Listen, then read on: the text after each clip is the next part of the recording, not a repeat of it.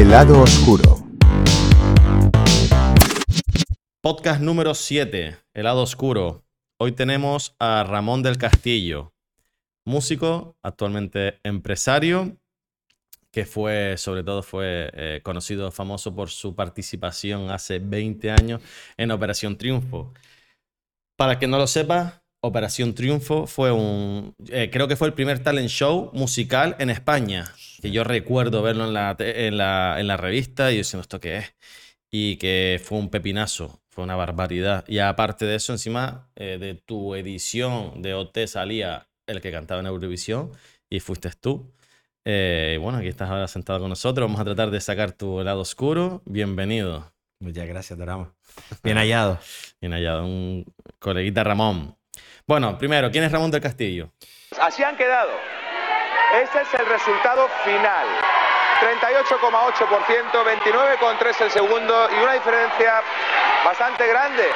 Han decidido que nuestro representante en el próximo festival de Eurovisión, que se celebrará el 15 de mayo en Estambul, Turquía, sea... Cuando diga tres, ¿vale? Cuando diga tres, pero bueno, ¿cómo está esto de... Uno, dos, tres, ¡Ramón!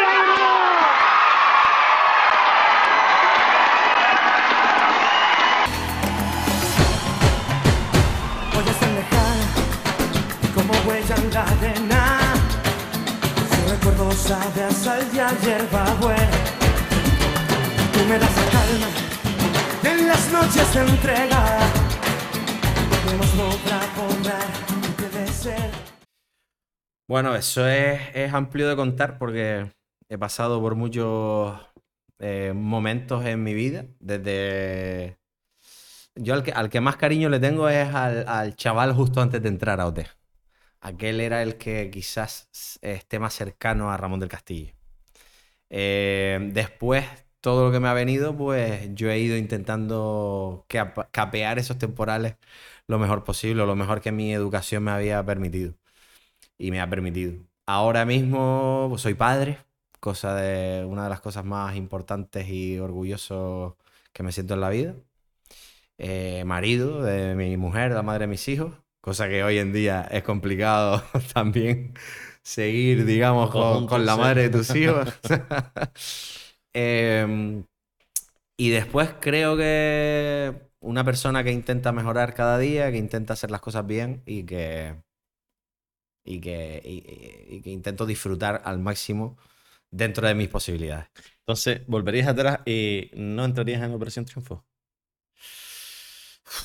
La verdad que me da mucha, me da mucha mm, curiosidad. ¿Qué hubiera sido? Sí. ¿Qué hubiera pasado si no hubiera entrado? ¿Hubiera sido más feliz? Hombre, eso es inevitable, pero sí es verdad que siempre que mucha gente dice, ¿volverías atrás? No, no quiero cambiar mi... Bueno, independientemente de eso, hablamos de que esto es un juego. Oye, Nah, si creo yo que- volviera atrás, Operación Triunfo me ha aportado Creo que, creo o me ha quitado más. Mm, No, a mí me ha aportado una barbaridad, es una cosa de loco. Eh, las experiencias que a mí me ha hecho vivir esto, eh, yo lo, lo- lo vivo con mis amigos, ¿no? Mis amigos de antes. De antes de. Yo siempre digo de antes de. Porque, porque yo los veo que ellos, digamos, han evolucionado y muchos de ellos han evolucionado muchísimo y muchos de ellos son más felices que yo en la actualidad o, o lo han sido durante todos estos años. Pero sí que es verdad que no han tenido esa amalgama de experiencias que yo he tenido, que es que han sido brutales y que yo a veces me olvido. Pero cuando me paro un momento como hoy, por ejemplo, y me, me- me- me pinchas para recordar, es flipante. Lo que a mí me ha pasado, lo que he vivido, las experiencias que se pueden contar y sobre todo las que no se pueden contar, Esas son las que nos interesan. ya. Esas son las guapas, tío. Esas son las que tienes que contar. Esas son las que No que tengo contar. cadáveres en el armario, pero, pero, Pero sí no- enterrados. por norma general eh, han sido muchas experiencias, muchas. ¿Tú querías ser músico de siempre? Sí, me hubiera gustado hacerlo de otra manera, eso sí es verdad. O sea, el programa lo que me dio fue una notoriedad inmediata muy, muy grande, pero también me puso en las manos algo que no me pertenecía. O sea, aquello no era mío. Aquello era fruto de un programa de televisión. No, había una, había una polémica en esa época de, sobre eso, sobre la Claro. crítica hacia toda esa gente que de repente era famoso Los y artistas se rebelaron, los artistas, se artistas de toda la vida se rebelaron, las radios en contra, sí. se pusieron un poco en contra. Nosotros, yo desde que salí lo tuve en contra totalmente. La radio nunca me puso. Cadena Dial a lo mejor un poco al principio, pero ya está. Y de resto, olvídate. La tele, si no era televisión española, no. Y encima televisión española en aquel momento se peleó con la productora que hacía OT y nos vetaron. Entonces, a, a OT o a, T- o T3. a todos los que salíamos de OT. Ya no, dejamos de salir en televisión española. Y Ya no salías a ningún lado. claro, porque porque encima la- las otras cadenas tendrían. pensaban que era fruto de televisión española y sí que es verdad que Telecinco en aquella época, pero claro, no era quizás el perfil que, que- que uno deseaba de programas, ¿no? Sí que recuerdo que yo estuve tres veces en Crónicas Marcianas. ¿Ah, sí? Y dirás tú, hostia, creo, ¿en serio estoy? tío? Estuve tres veces de invitado.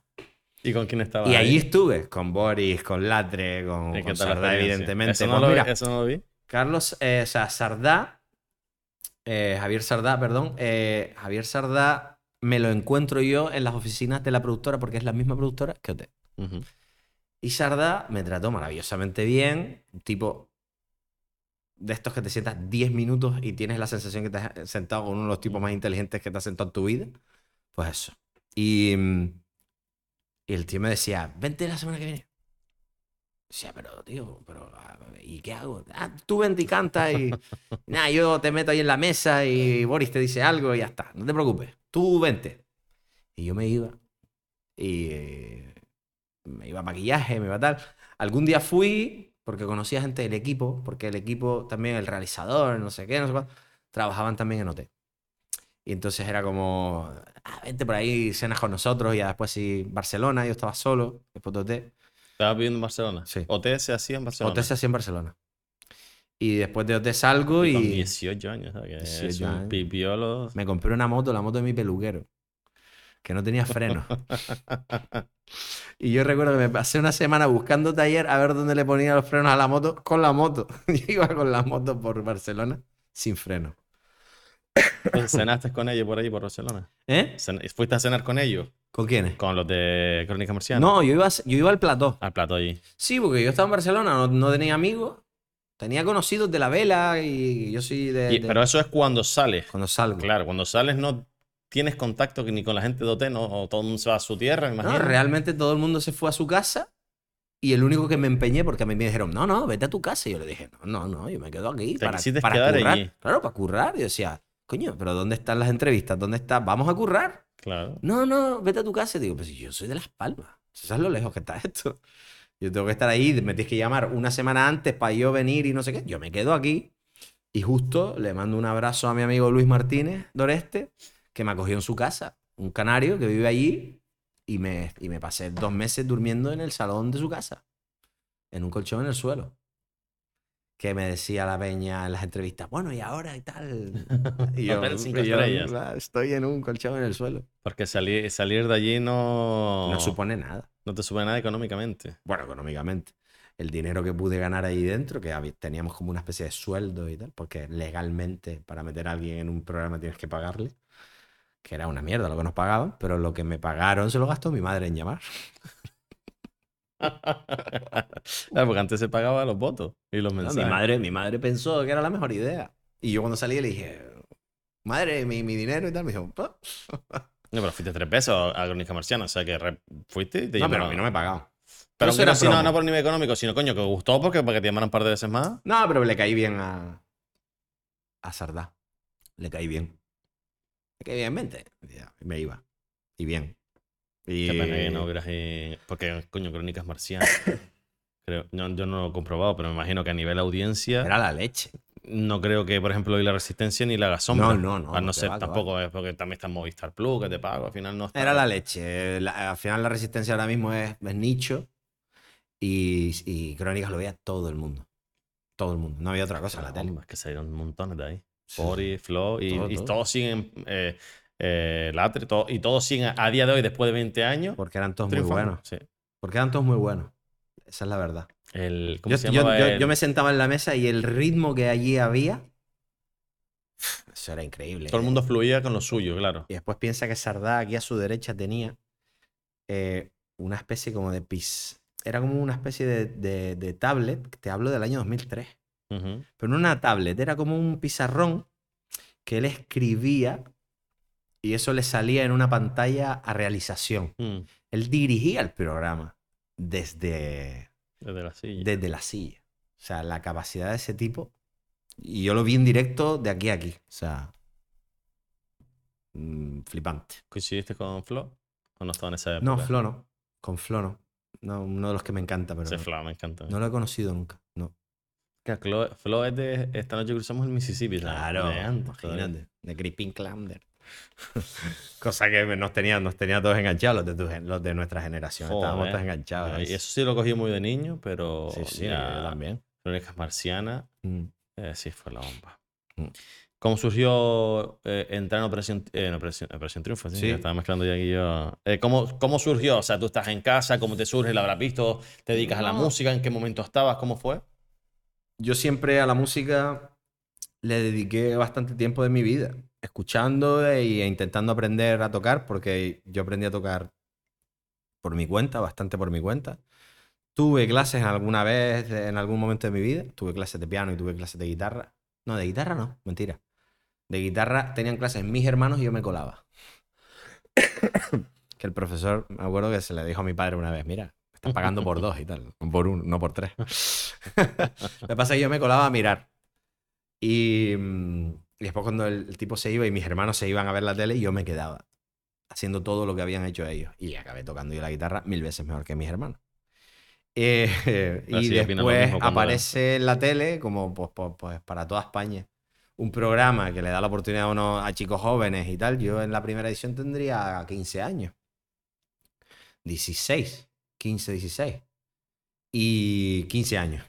Y. mm, de, joder, que me hubiera encantado a mí poder haber hecho esto, haberme presentado. la, la uno fue la hostia. Pero no se podía, porque eran 18 años. Después ya sí permitieron gente menor. Sí. Sí. La uno fue la que más sacó, más gente ha Eso sacado. es una locura. Eso fue una locura. Las audiencias de ese Es programa que fueron todos, una o sea, que locura. to- todos vivieron de la música durante un tiempo. Durante un tiempo largo, sí. Y otros. Otros han sido mega Esto ultra es estrellas. todavía. Yo sé, Nuria Fergó viene a Aruca en la semana que viene. ¿Ah, sí? 22 años después. Y no fue, quedó entre los seis finalistas, pero mm, digamos que no es uno de los nombres. ¿Tienes contacto Tipo- con ella? Con Nuria la conozco, pero no, contacto así. Yo Sí. contacto, contacto con Hombre, los de mi edición. Yo es que estuve viendo los de tu edición, digo, es que no conozco a nadie, solo conozco a Ramón. Claro. Ah, que encima pensé que Manu Carrasco, que sé que es amigo Mira que tuyo. la viste, porque como yo Y era de no- aquí y tal, me, No, es más, estuve viendo. Estuve viendo ganadores de OT. Y, que los otros dos no los conoces. y digo, solo conozco a dos en total. A Ah, dos, tres sí, conozco. sí, sí. ¿Qué pasaba? No funcionaban. No, No. funcionaron. No, porque por la estructura que se montaba después del programa. Pero bueno, por retomar, yo me veo aquí con 18 años, que pasa OT1, pasa OT2 y ya con la 3 tengo edad. Y no te creas tú que estaba yo muy convencido porque ya decía, ya fue la 1, ya fue la 2. Y... mm, La dos no- funcionó bien también. Sí, muy bien. Es la de Manuel Carrasco. Y después dije yo, uff, no sé y tal, pero vino el casting aquí a Gran Canaria y dije, mira, no pierdo nada por pillar mi guitarra, me voy allí, me canto Había mucha gente. dos temas. Aquel día eran mil. Y, al, y, y fueron como dos días o tres, o sea que fueron dos, tres mil Tampoco tanta gente. ¿no? Eh, aquí en Gran Canaria no, pero en toda España sí. Sí. Sí, sí, sí, sí. Aquí en Canarias. Pero porque ya había habido una criba, perdón. Primero había que hacer un vídeo. Ah, vale. Lo enviabas. Y si pasabas el vídeo, entonces ibas al, al Hotel Meliá, Sí. que es de las canteras, que ahora se llama de otra manera. Cristina, creo. El Hotel Cristina. Em, ahí en la parte baja, en los salones de actos, ahí, ahí. Y yo fui con mi guitarra, me canté dos canciones. Y fui el único canario que pasé. De todos los canarios. Entonces yo ya desde ese casting, que todavía quedaban tres castings más, yo decía, coño, malo será que no entre un canario. Entonces yo ya iba ahí como digo, ah, y yo era un tipo bastante seguro de mí mismo. Por eso te digo que el de antes de. Quizás yo todavía lo recuerdo con envidia a veces, pues también era más joven y más más chulillo y más echado para adelante, la vida un poco te pone en tu sitio. Pero, pero sí que es verdad que tenía un, yo tenía un ímpetu que un poco lo he perdido con la edad y, me, y lo echo de menos. Pero nada, soy el único canario que pasa ese casting y yo tenía esa, esa cosa de decir, soy el único. O sea, ¿Y qué pensabas que te iba a suponer? si Tengo que entrabas? entrar. O sea, tú estabas ahí emocionado porque vas siento ya no tienes ni puta idea. O sea, no tienes ¿O ni no? idea. No, Hasta que no Solo entras. pensabas en entrar y... Yo solo pensaba en entrar. y Y, que- y uno se hace una idea y una película porque lo ves por la tele, pero después entras y se te cae la película. Sí, No tiene nada que ver. ¿por qué? No tiene nada- No sé. ¿Por qué? Pero no tiene nada que ver al final o ya nada más Es un entrar- sueño continuo, o sea, desde que. Ah, el avión para ir a Barcelona, venga, tal. Ahora te vas, ahora te tienes. Dame el móvil. Que recuerdo, mi madre me compró un móvil para ir al casting. Yo no tenía móvil. Que los niños hoy tienen móvil con 10 años. Yo tenía 18 años y no tenía móvil. Y mi madre me dio un móvil para irme al casting. Y nada más llegar me lo quitaron. Porque te querían incomunicar todo el rato, ¿no? Y me quitan el móvil, hago el casting, paso el casting y paso a la gala cero, que se llamaba. Y en la gala cero ya metían de 24 a 17. Y ahí, O sea, ahí, se- ahí ya seguí la criba. O sea, todavía sí, sí, no eran los criba hasta el final. hasta el- y y la última show. criba es en directo. O sea, que los no sé cuántos que dejaron fuera, fue un de- eso fue una cabronada.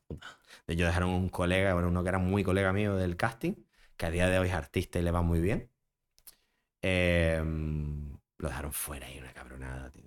O sea, una putada. Yo me, eché, yo me hinché a llorar porque decía, joder, tío, qué cabronada más grande. Dejarlo aquí que le haya visto la peña a la cara. ¿Sabes? Sí, Pero como no, que la excepción es mayor. no los dejaron ni cantar porque cantaba si entraba. Decían, y el próximo en entrar, fulano. Y entonces Ah, o pasaba sea, y cantaba. Va Va y dicen los 10 que entran, o los 15, o 20, lo que y sea. los otros se y quedan allí sentados. Putada. Sí, nada. Tenían, tenían esas cosas. En aquella época, hoy se preserva mejor. Sí, me imagino que Al también ser eran, humano. eran los primeros, claro. En la televisión se tiene más cuidado con el ser humano. En aquella época Y tampoco siguen siendo, se siguen siendo lo se que era va. muy despiadado. Y mira que te he hablado de crónicas marcianas antes, o sea, se era muy despiadado con la gente. Y con nosotros en- nos trataban muy bien, después una vez dentro, nos cuidaban, pero también se, se era despiadado. No se tenía en cuenta muy bien nuestra estabilidad emocional. Te voy a preguntar por eso, el día a día allí, eh, ¿eso que era? ¿Como un hotel? que Uy, no. De hotel nada. Era muy duro porque a las 7 de la mañana sonaba una especie como de... ¿Qué tenían? ¿Qué, qué era? ¿Una casa? Un- ¿En el mismo es una estudio? nave, Una un nave. polígono. Ajá. Mm, Bien, bien hecho, bien cuidado. Claro, construida por dentro con mucho pladur y con mucho madera y con mucho decorado. Era un decorado de televisión. Vivíamos en un decorado. Sí, pero lo, lo privado no se veía. En aquella época, por suerte, no. Sí. Desde Luego la- sí los, sí los, sí los Ahora se ve, ahora lo que hacen es que las habitaciones donde duermen no se ven, pero todo lo demás sí, el baño, o sea, no las duchas, pero el baño se lavan los dientes y se peinan y no sé qué, sí. Sí, las zonas comunes. En nuestro caso no. En nuestro caso, desde que tú terminabas las clases, terminabas el rollo y tal, después el comedor sí también se veía. Sí. Pero, pero por norma general, solo era la, la parte activa donde tú estabas haciendo clases, tal, ensayando, entonces. ¿Y cómo era entonces las habitaciones? Eh, ¿Dormían Era una solos habitación o- grande, no, no, no, era, era como, una, como una cosa como esta, o sea, como una, na- un cacho de nave con literas y, y yo dormía debajo de Vicente, o sea, una litera. ¿Vicente fue el que ganó? Ajá. Yo dormía debajo de él, al, al lado nuestro por aquí Isra, por aquí Borja, enfrente otros dos en dos literas y tal. Y entonces se iban echando y eran dos pisos. Y desde que entramos, yo sé que OT2 se entremezclaron. En OT3 no sé por qué, pero las chicas decidieron, no, no, nosotros en el piso de arriba y ustedes en el piso de abajo. Y ya una vez se fueron eliminando, eliminando, se quedaron dos, tres chicas, decidieron, decidimos mezclarnos. Pero era como una escalera de caracol en medio de tal, y arriba las niñas en, en, en literas con su baño, y abajo nosotros con otro baño. Y así, y, y los ronquidos, y, y los peos, y todo eso, todo eso ahí. Y no podías salir por nada del mundo, tú no podías ir a darte un paseo. No puedes salir de la nave. No. Nunca. Yo, yo tuve un problema, ah, me hicieron hasta un vídeo los cabrones. Yo soy canario, aquí hay un nivel de humedad, mm, pues, alto. Y te metes allí en Barcelona en invierno, que se seca el tiempo, y además te metes en una nave con aire acondicionado. Allí no, no habían ventanas. No nos daba el aire en la calle. y Todo era aire acondicionado. Y a mí la nariz se me iba a caer por dentro. O sea, sangre todos los días. Y me sonaba sangre. Y estaba todo el día ahí, esto que te las costras, ¿sabes? Me hicieron hasta un vídeo. Estás todo el día sacando los mocos, está, no sé qué. De puta, ¿sabes? Se Sí, sí, sí. aprovecharon. Y lo expliqué, lo dije en directo. Le digo, ¿sabes por qué? Porque nos tienen ahí encerrados con aire acondicionado. Yo soy canario. Y es que, claro. No te dijeron nada por decir eso. Más. Y el día día allí, ¿qué hacían? O sea, te levantabas a las 7 de la mañana, decías. 7 de la mañana y clases, clases, clases, clases hasta las 2. Eh, almuerzo y clases, clases, clases, clases hasta las 8. ¿En serio? Pero sin parar. O sea, que divertido Clases, ensayos, ¿no? clases, ensayos. Hombre, al final. Yo soy una persona que me divierto en cualquier sitio. ¿eh? O sea, el sitio más asqueroso. Y cuanto más asqueroso, a lo mejor más risa intento sacar. Yo soy de esa mentalidad. Así que sí, sí, nos reímos un montón, pero sí fue duro. Joder, las dos primeras semanas, tres primeras semanas, con el subidón de entrar ahí, no duermes. Ah, Te vienes a dormir a las 2, 3 de la mañana. Y, y después de- y te despiertas a las 7 y venga, y un día duro. Y otra vez. Claro, entre, entre esas eran los directos. Tenía 18 años, eso me pasa ahora. Sí. A los tres días me pido la- la- el suerito. Entre esas hacía los directos, ¿no? Porque grababan. Sí, sí, los lunes. los lunes grababan directo. Desde ya el sábado íbamos al plató a ensayos generales, tal, no sé qué. Sí. Domingo ensayos más, más ensayos generales, yendo al plató y viniendo, que eso no daba vida, porque simplemente salir y ver por la ventana mm, la calle ya era la leche, aunque era un polígono de mierda. le No, no, no, no se cruzaban con nadie. Sí, sí, sí, sí, siempre habían fan en la puerta. ¿Sí? Y, mm, sí, pero ah, adiós, hola, adiós. Tu primero, tu primer contacto, ¿no? Con. Sí, ya ibas viendo que, que- que a lo mejor le gritan más a unos que a otros, tal, no sé. Ahí te ibas percatando de. Sí, ¿Y, qué, y pensabas? ¿Tú te, te, te llamaban a ti? Sí, sí, sí, sí. Ya, ya después de la tercera semana, pero las dos primeras llamaban a algunos que yo decía, ¿en serio? ¿Y, la- y con la gente de la grada? Porque había gente allí. No, bien también, bien, bien, bien. Se veía que, que- que había un nivel de aplauso y de, y de, y de barullo mayor con unos que con otros. Y yo, y yo me sentía en ese grupo. Yo te digo, yo, yo me sentía, eh, en los 16 que éramos, yo me sentía seguro de mí mismo. Yo sabía lo que yo podía hacer. ¿Sacaste lo que algún, yo- algún buen amigo de ahí? Sí, coño, claro, muchos. No todos, ¿eh? Pero los seis o siete sí. ¿Y a día de hoy? Sí, sí, sí, sigo, sigo, sigo en contacto con ellos. Sigo muy en contacto con ellos. Ahora en- el- Madrid viviendo y nos vimos de vez en cuando. ¿Y el ganador? Vicente. Vicente, sí, sí, sí, también. ¿Se dedica a qué se dedica? Vicente estaba cantando, ahora tuvo un paroncillo, eh, que lo necesitaba el hombre. ¿Leí algo de que por enfermedad puede ser? No, no, él necesitaba parar.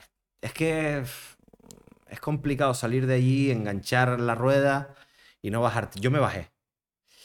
Y, al- y cuando me bajé, noté el peso de, de la mochila caer. ¿Sabes? Y fue como duro. Fue duro porque tú te haces un, tú te haces un planteamiento de vida y de repente pasan, pasan años, pasa tiempo y se desmorona. Sí, porque tú ahí ya dices, bueno, me dedicaré a esto. Claro, Claro, claro. ser Yo con 20 músico- años pensaba que me iba a dedicar toda la vida a esto. Y al final, en parte, yo fui encontrando, yo fui encontrando el atractivo al, por detrás de las cámaras. Por detrás de las cámaras. A mí me gusta lo que hace aquel, que no está delante de la cámara. Claro. Me gusta, o sea, no lo que hago, lo que hago yo también me gusta, pero me gusta lo que hace aquel. Y ahí fui yo encontrando también mi sitio. Y creo que con el, que el tiempo me dio a ver que eh, mi sitio es más por detrás que por delante. Me gusta más. Segundo plano. Me gusta el tejemaneje de por detrás. Dar la cara es complicado. Y. Y él la- se dedica al mundo de la música, el, el Vicente. Sí, sí, sí, sí. sí, Pero, él a pero a nivel Estuvo siempre cantando, pero mucho localizado en la zona de Valencia y tal. Que a él lo siguen mucho por allí. Él tiene un- un- una música y una forma de cantar muy de, de esa zona. Y allí se le valora muy bien y a él le va, le, le va bien. Le va bien. No tenían ningún tipo de noticias, ¿no? De fuera de la calle, de cómo iba el día a día, la actualidad. No, No, sabían nada. ¿La- cero. ¿Y la familia? Eh, la familia, yo vine a hablar con mi madre y yo fui el peor tratado en ese sentido. Porque yo fui el último en hablar con algún familiar. Tardaron como dos meses en, en dejarme hablar con alguien. O, o un mes, no me acuerdo, pero un mes se hacía como eterno. Un mes de encierro. Yo el tema del gran hermano y todo eso, yo entiendo cuando la peña se vuelve loca y se... Porque nosotros por lo menos teníamos algo que hacer. Y salíamos los lunes a cantar, pero los de gran hermano, tío, eso no tienen nada que hacer. Bolos nada más, ¿no? Eh, sí, una discoteca y ya está. No, no, digo dentro. Adentro. Digo dentro. O sea, no tienen nada que hacer. Por eso se pegan las sobadas que se pegan. y es normal. Se vuelven locos. Pues es normal. Es que encerrarte. Yo estuve tres meses. Encerrado. Y. Y a veces la gente cuando salía era como una alegría, ¿no? Así, "Ah, menos mal que salgo de aquí. Bueno, parte, no. una- siempre te- siempre- yo creo que todos los que. Yo es que no salí nunca. Entonces no te puedo. Tú contar hasta la final, Yo llegué claro. hasta la final. Entonces yo. Hombre, el día que salí, miedo. No sé, como la película de. De cadena perpetua, ¿no? Que sale a la calle y, ¿sabes? Y hace así. ¿Sí? Fue un poco así. Salí en plan, ¿qué, qué- qué- qué- qué va a pasar ahora? ¿No? Con ese un poco miedo. Es que también la edad tuya Sí, claro. demasiado. ¿Dónde voy a vivir? ¿Qué voy a hacer? ¿Dónde voy? ¿Me van a reconocer? ¿No me van a reconocer? ¿Voy a poder hacerlo de antes o no? En parte sí lo pude hacer, en parte no.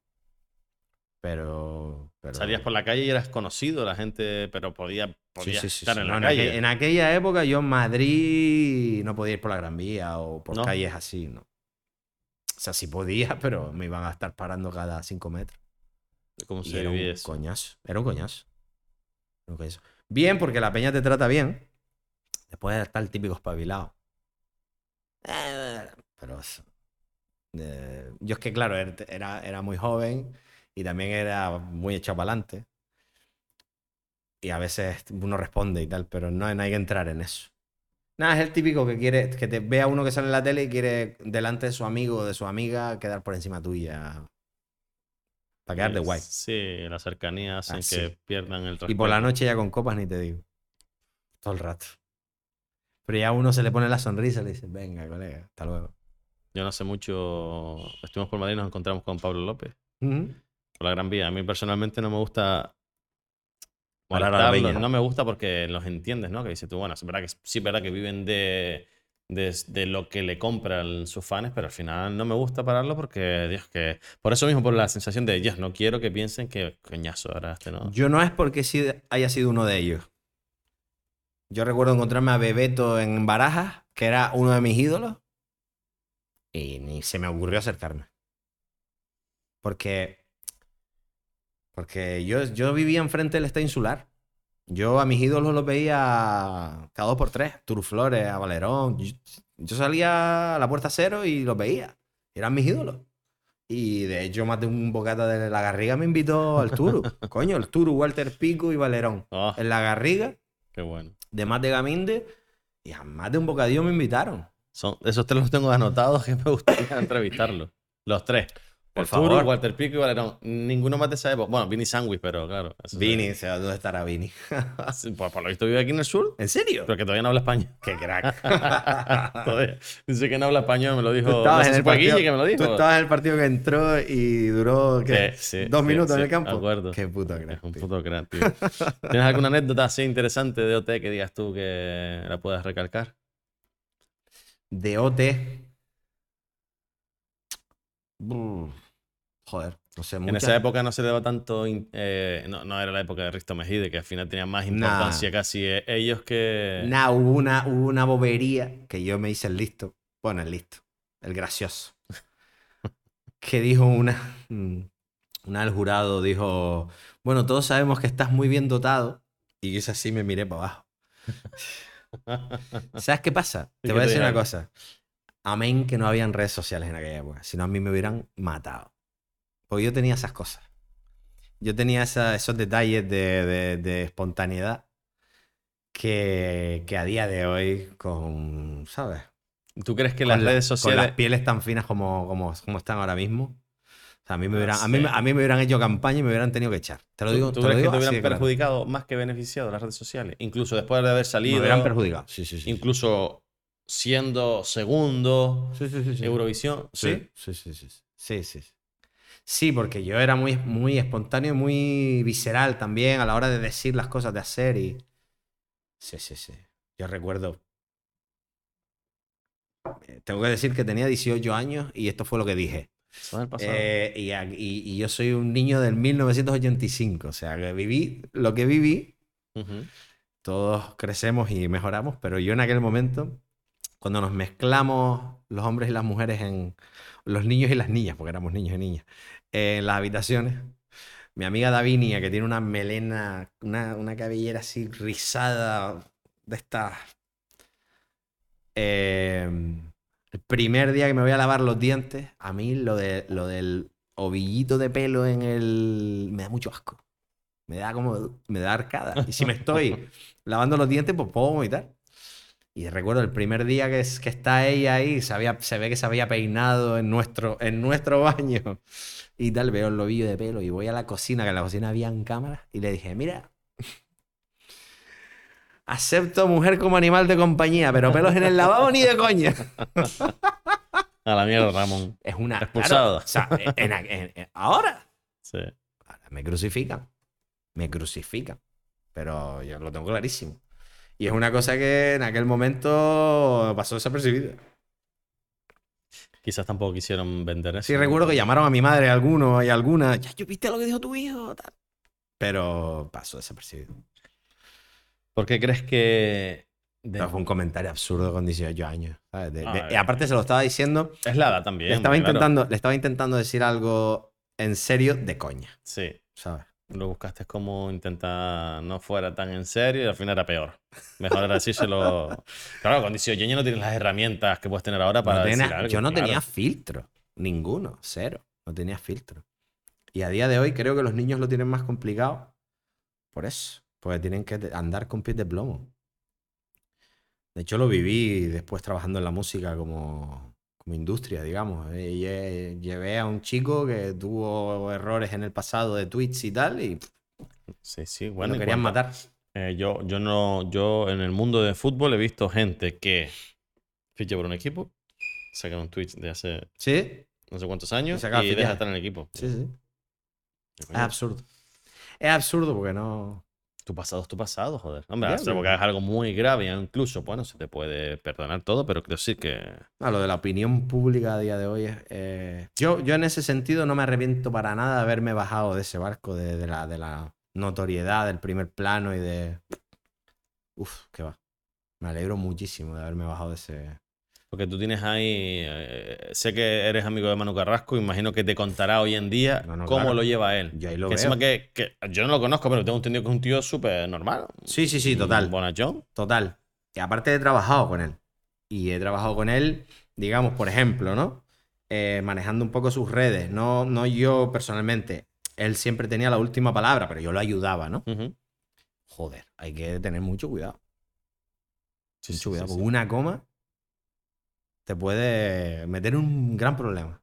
No lo digo por él, ¿eh? Porque él es un, él es un tipo, eh, o sea, eh, muy transparente, muy normal. No es una persona que haya que estar escondiéndole rincones oscuros, como se llamaba una canción suya. Pero te digo, es complicado. Hay que estar muy atento. Hay que estar muy al loro. Hay que estar como, parece la selva. Tienes que ser muy correcto porque cualquier. Es pero, la eh, selva y te están, te están deseando morder, te están deseando matar. Y tú tienes que estar ahí. Y es, esa sensación sí que es verdad que no, no la quiero por nada. O sea, me puedes ofrecer lo que tú quieras. Ah, pero si, eh, si pudiera volver a cantar y ser artista y te digo, pero tengo que vivir eso, digo, no. No, paso. De verdad, en serio. ¿Llegaste a cantar con él? Sí, teníamos un tema en mi primer disco. Y canté un par de veces en directo con él, algún concierto suyo, otros míos. Pero sobre todo lo que, lo que tengo con él es otro rollo. Vamos a ver, yo cuando salgo de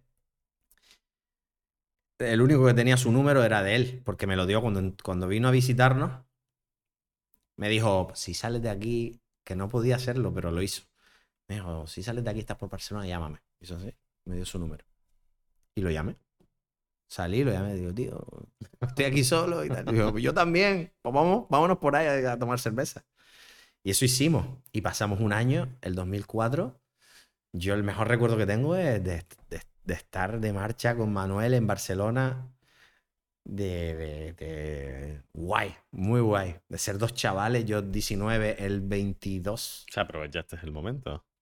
Sí, sí, no, nos lo pasábamos súper bien. Después él se iba a grabar su disco a Figueras, que, que está como a hora y media de Barcelona. y Yo me pillaba mi coche y me iba para allá. Estaba mucho, estábamos mucho juntos. Yo me iba a su casa, me quedaba a dormir. Yo, las fotos de mi primer disco, acabé a las 5 de la mañana en su casa. Después yo hacerme las fotos con aquella, pero menos mal que tenía 18 años.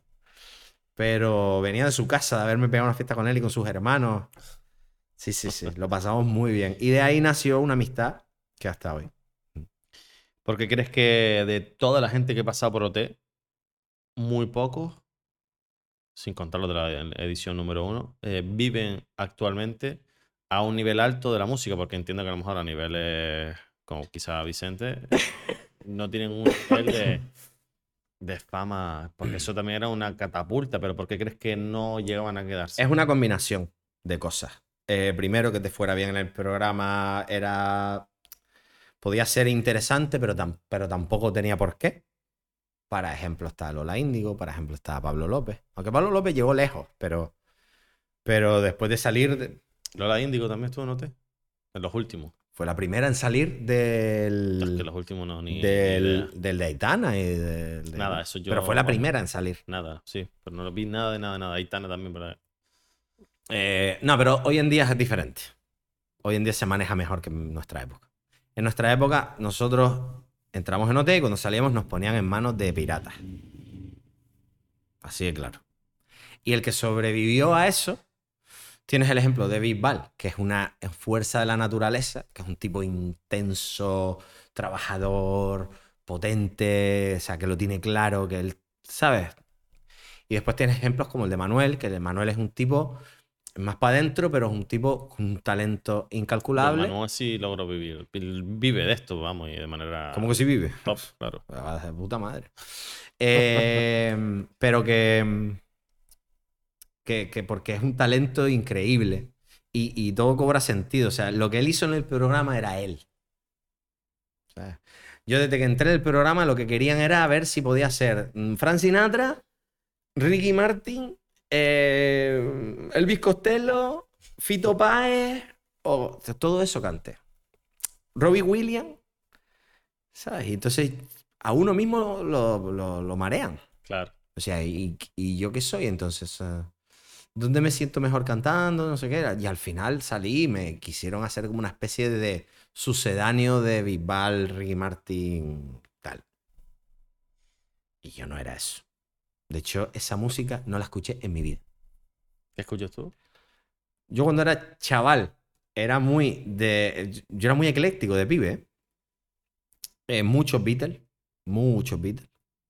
Después folclore que me metió mi padre hasta en la... sí, hasta en la sangre, sí, sí. Por un, discos por un tubo. Y mi padre todo el día tocando fol- folclore canario y latinoamericano por un tubo. Mucho folclore eh, venezolano, peruano, colombiano, argentino. Eh, pero más que tango y tal era folclore.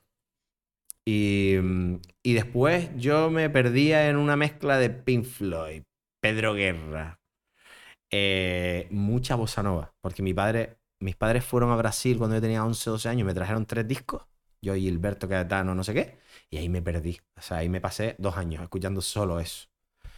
Eh, Simon Garfunkel, recuerdo que le di vueltas a un disco, a una cassette que tenía mi madre en casa. Era muy ecléctico yo en aquella época. Ya después me he perdido más. Por ejemplo, yo tuve una época muy que me maravilló cuando me empecé a interesar por, por, por la educación vocal y por cantar y tal. Apareció Luis Miguel, que a mí como que me había empalagado en el pasado. Y dije, pero qué coño si este tío es el que mejor que ha cantado en la historia. O sea, no se puede tener una, una, una capacidad mayor que la que tiene este tío. Y entonces me empecé a interesar por, por, por él, por sus discos. Lo fui a ver en directo y ya me dejé, me quedé, me quedé loco. Lo vi en Barcelona por primera vez, cuando viví allí. Mí me gusta. 2000. Sí, sí, pero yo era igual, o sea, pero hasta que lo escuché y dije, Claro, pero tú ya ¿Qué? estás valorando Otra cosa, sí. Exacto. sí. Otra cosa a nivel ya más, un poquito más. No, no, y a, y a nivel show, o sea, tú vas a ver su show de principio hasta el final Y de lo mejor que he visto en mi vida. Luces, músicos, él, que tú te lo imaginas, "Ah", pero no, es, no es eso. Él es una explosión de energía brutal. Eh, y después Sting, Michael Bublé, una época que me voló la cabeza. eh, Frank Sinatra, yo he sido eh, pero eso ya fue más mayor. Toda la época esa de Dean Martin y tal. Y después cuando descubrí el rock argentino, ahí me volví loco también. Gustavo Cerati fue el que, el que más tal. Aunque ya venía de haber escuchado Fito Páez, pero Gustavo fue el que me, me- me- me sumergió. Y de ahí fui a escuchar, claro, quién eran los ídolos de Gustavo y de Fito, Charlie y Spinetta. Pues me fui a escucharlos también y me, me voló la cabeza. O sea, el, rock que se hacía en Argentina en los 80, en los 70, 80, le da 3 mil millones de vueltas a cualquier rock que se haya hecho en español nunca. ¿Algún cantante que sea top, que haya salido de OT, que digas tú, este jodido trozo este que sigue arriba? Digas tú, ahí, dilo con dos cojones. es decir, que Eh, este hombre, o sea, cómo o- ha triunfado este hombre, o esta mujer, cómo ha triunfado si realmente no. Te voy a decir una cosa. El que está arriba y el que triunfa es por algo. Yo ahí, y eso lo respeto a unos niveles que no te lo imaginas, porque yo, yo sé lo difícil que es. Y entre los que hemos estado ahí sabemos lo difícil que es. O sea, el que, el que ha llegado, a lo mejor hay gente que ha llegado y después se diluyó. O sea, quien está ahí es Bisbal. Y Bisbal es un fuera de serie. O sea, Bisbal es mm, top mundial. Y Fuera de serie. Bustamante está un poco Bustamante, más lejos. Bustamante tiene un talento eh, fuera de lo común, vocalmente de hecho, y a mí me lo dijo la profesora que teníamos, eh, que fue la misma, la, la misma que tuvieron ellos, la tuve yo. Y yo le dije esto, le dije, ¿quién es para ti la garganta más increíble que ha pasado por aquí? Me dijo Bustamante, sin duda. Y, de, de- y qué ha pasado y pasará. No habrá otra como esa. Joder. Y, y eso no se lo quita nadie. El, el, el Aparte que uno, es un tipazo impresionante. Sí. ¿Tienes relación con, o has, has compartido tiempo o, o nada? Poco con Sí, sí, sí, con, con- con él compartí, no he compartido muchísimo, pero he compartido momentos, alguna fiestilla, algún momento de entre bambalinas. Tipazo. Tipazos.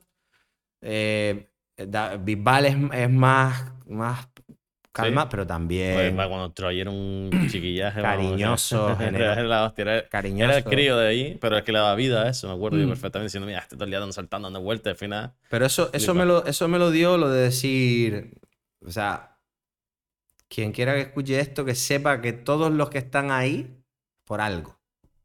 Hay algo que hacen muy bien. Y se mante- Rosa se ha mantenido.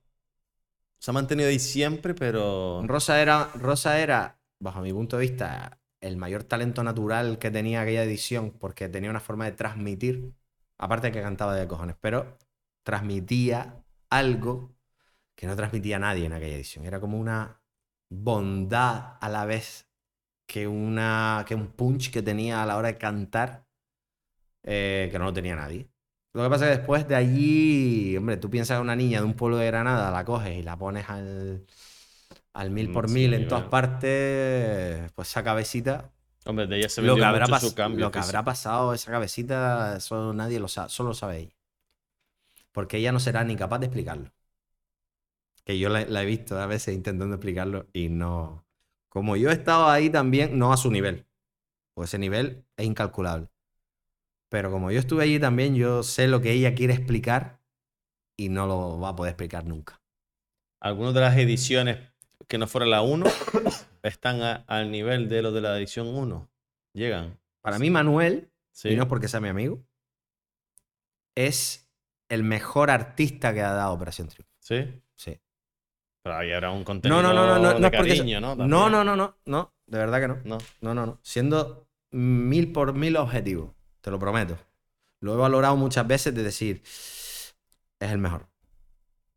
Es el, me- bueno, el mejor artista. Artista. Artista completo. Cómo escribe, cómo interpreta, su imagen, su directo, su forma de cantar. Tiene todo. Y después te hablas con él y es el tío más inseguro del mundo. Sí. Sí, sí, pero, pero lo tiene todo. Lo tiene todo. Ahora se va a inaugurar. Amazon compró Operación Triunfo. Ahora, este año supone que será una nueva edición. Eh, ¿Crees que te llamarán para la inauguración? Mira, tuvimos un encuentro hace poco Sí. que hicieron OT 20 años y tal. Eh, eh, público, no era algo privado. No, fue público, fue público. Estu- Estuvieron 24 horas online, streaming. Eh, re- pasando por todas las ediciones y nos entrevistaban a todas las ediciones, nos dedicaban como una horita. Em, y yo lo dejé caer, yo dije, coño, creo que podrían haber contado más con nosotros en el pasado, ¿sabes? En, este, ah, en ese sí te llamaron. Ahí sí te llamaron. Eh, ¿En cuál? Ahora, en este. En esta- No, no, eso fue un encuentro que hicieron para celebrar los 20 Y años. se vieron todos. No, yo la única vez que he estado en OT, después de mi OT, fue en una gala de Navidad que sí me llamaron, en el 2006. Y ya está. Y después, la última vez que estuve fue en la edición de NIA, ganadora, Canaria, Gran Canaria, que, que fui como AR de Sony. Porque esa historia está por- todavía por llegar en nuestro de preguntas, pero yo acabé siendo AR de Sony, Sony Music. ¿Supuso un cambio económico en tu vida, como creemos todo el mundo que puede, hostia, la tele, famoso? Ya no solo Operación Triunfo, sino Eurovisión, para ti supuso un cambio a nivel económico. Sí. Sí, yo salía de marcha a la marquesina con 5 euros y volvía con 15 a mi casa. Era fácil el cambio de economía, era O sea, fácil. yo llevaba el DNI, las llaves de mi casa y 5 euros.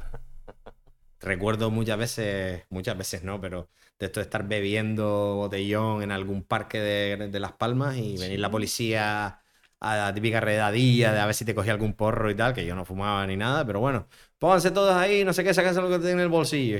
Las llaves, 5 euros y el DNI. Y el policía, que te saca lo que tienes en el bolsillo. Digo, ya está, compadre, no hay más. Y yo soy el tercero de tres hermanos.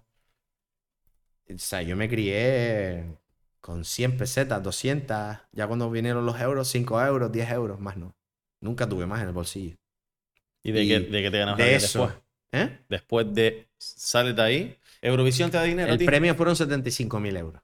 El premio de OT, Sí. 75.000 euros, menos impuestos. No, no, me- con los Ya impuestos con los impuestos quitados, sí. 75.000 euros, que sí, que bueno, es un, es un dinero que te ayuda, pero claramente eso no te va a retirar ni mucho menos. Y, y Eurovisión, Nada, cero.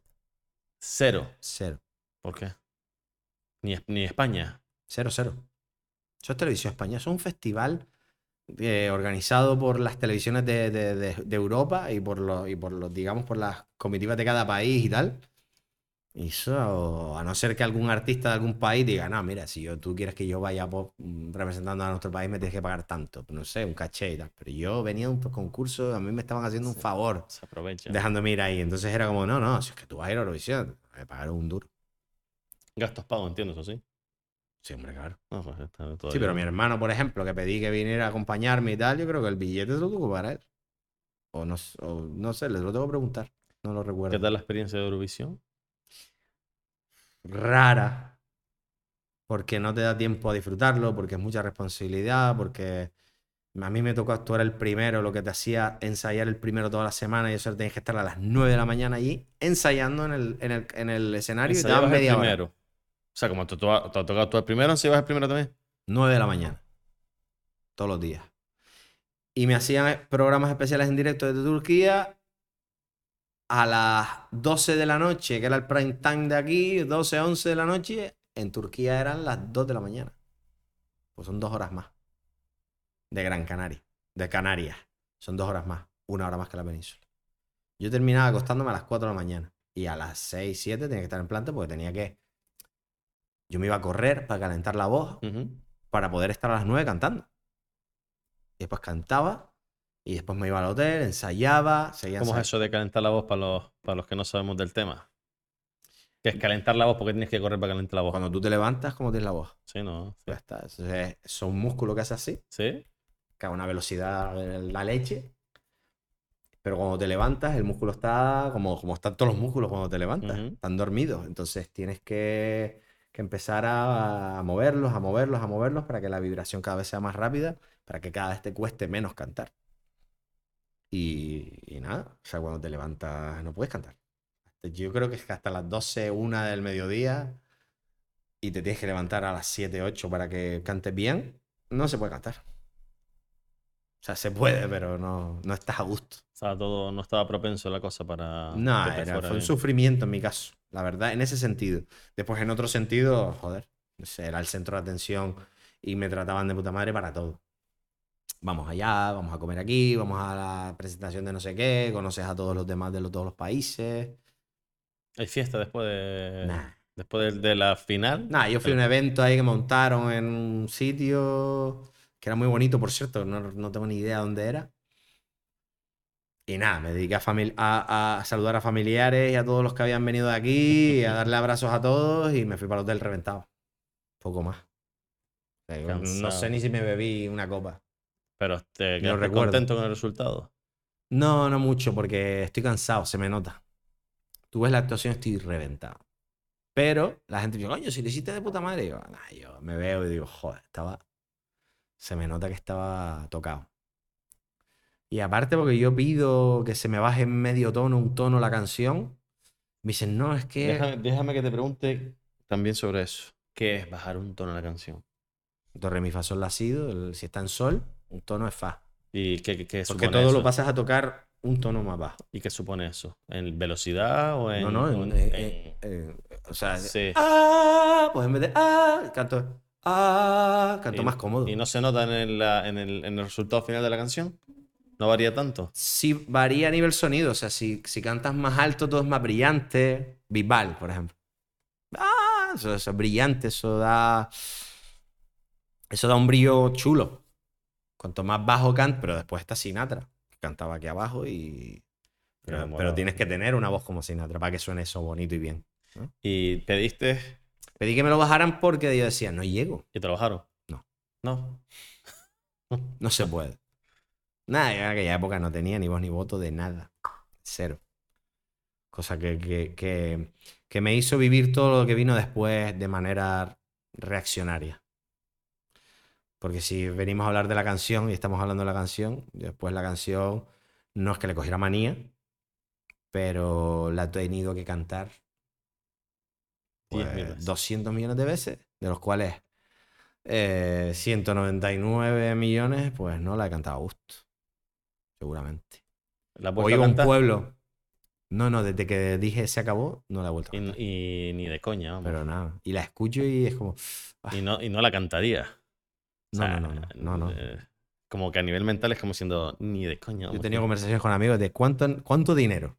¿En serio? Sí, sí. Y tendría que ser, ¿eh? Tendría que ser. Yo creo que ahí también hay algo de, de un problema a nivel mental de decir, superar esto es que, porque me imagino que el hecho de cantarlo No, te va a yo- llevar a un, a un momento de tu vida en el que, Claro, que yo ya lo superé. Entonces, claro, es como, no, no, no. que no me, lo, no, no me da la gana. Yo creo que eso ha sido más, te ha penalizado más que te ha beneficiado esa canción. Para mí, bajo mi punto de vista, sí. ¿Por qué? Porque yo ya lo que se me, a mí se me requería en cualquier sitio era cantar esa canción.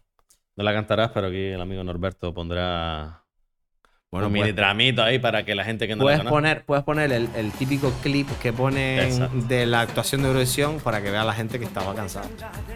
También Y digan, porque la, la gente lo habrá visto, cuando la gente lo ve con cariño, dice, oye, no, que lo hiciste de puta madre. Pero cuando, si yo te digo, párate un segundo y analiza cómo está mi voz y algún gritito que pego que estoy como, ¡ah! Estoy. ¿Y eso crees que se nota a la hora de las votaciones? Nah. Porque ellos- los que votan no tienen ni puta idea, ¿no? Normalmente. Nah, el que vota, votan- están votando por un todo, ¿sabes? Es como, ¿qué país está de moda ese año para votar? Sí, ¿no? Sí. Bueno, lo de Ucrania del año pasado fue. Pues ya está, para muestra un botón. Siempre ha sido así, ¿no? Eurovisión siempre ha sido un cúmulo de intereses, Sí, ¿no? no, de quedar maneras- bien con el país. De todas maneras, los, los escandinavos lo hacen bien, los suecos suelen estar arriba porque lo hacen muy bien. Creo que son muy, muy, muy eurovisivos ellos en su planteamiento. Cosa que España no, España nada. no lo hemos sido. No lo hemos sido. España vamos dando bandacillos de. Aún así, tú tocaste un buen puesto, tocaste Décimo, décimo. décimo. Joder, un buen puesto, creo yo, ¿no? Sí, Chanel fue la primera que lo batió. Después de ti, Porque Chanel. Pastora Soler lo igualó y después. ¿Cómo se llama esta niña? Ay, no me acuerdo. Eh, bueno, da igual. Eh, otra chica lo igualó, pero mejor. La primera fue Chanel después de 19 años. O sea, que es que no somos, no estamos para Eurovisión. Va a tener que aparecer una fuerza de la naturaleza. A ver si aparece que quiera ir a Eurovisión. Porque Sí, Eurovisión no o, te pone aquí o te la pida. Sí, ¿no? ¿No quiere la gente a Eurovisión? un artista. ¿Qué pasa en los otros países? Que en Italia o en, o en Suecia o en. Van los artistas top del país. Sí, aquí Y va el- aquí no se atreven. Los artistas top no se atreven.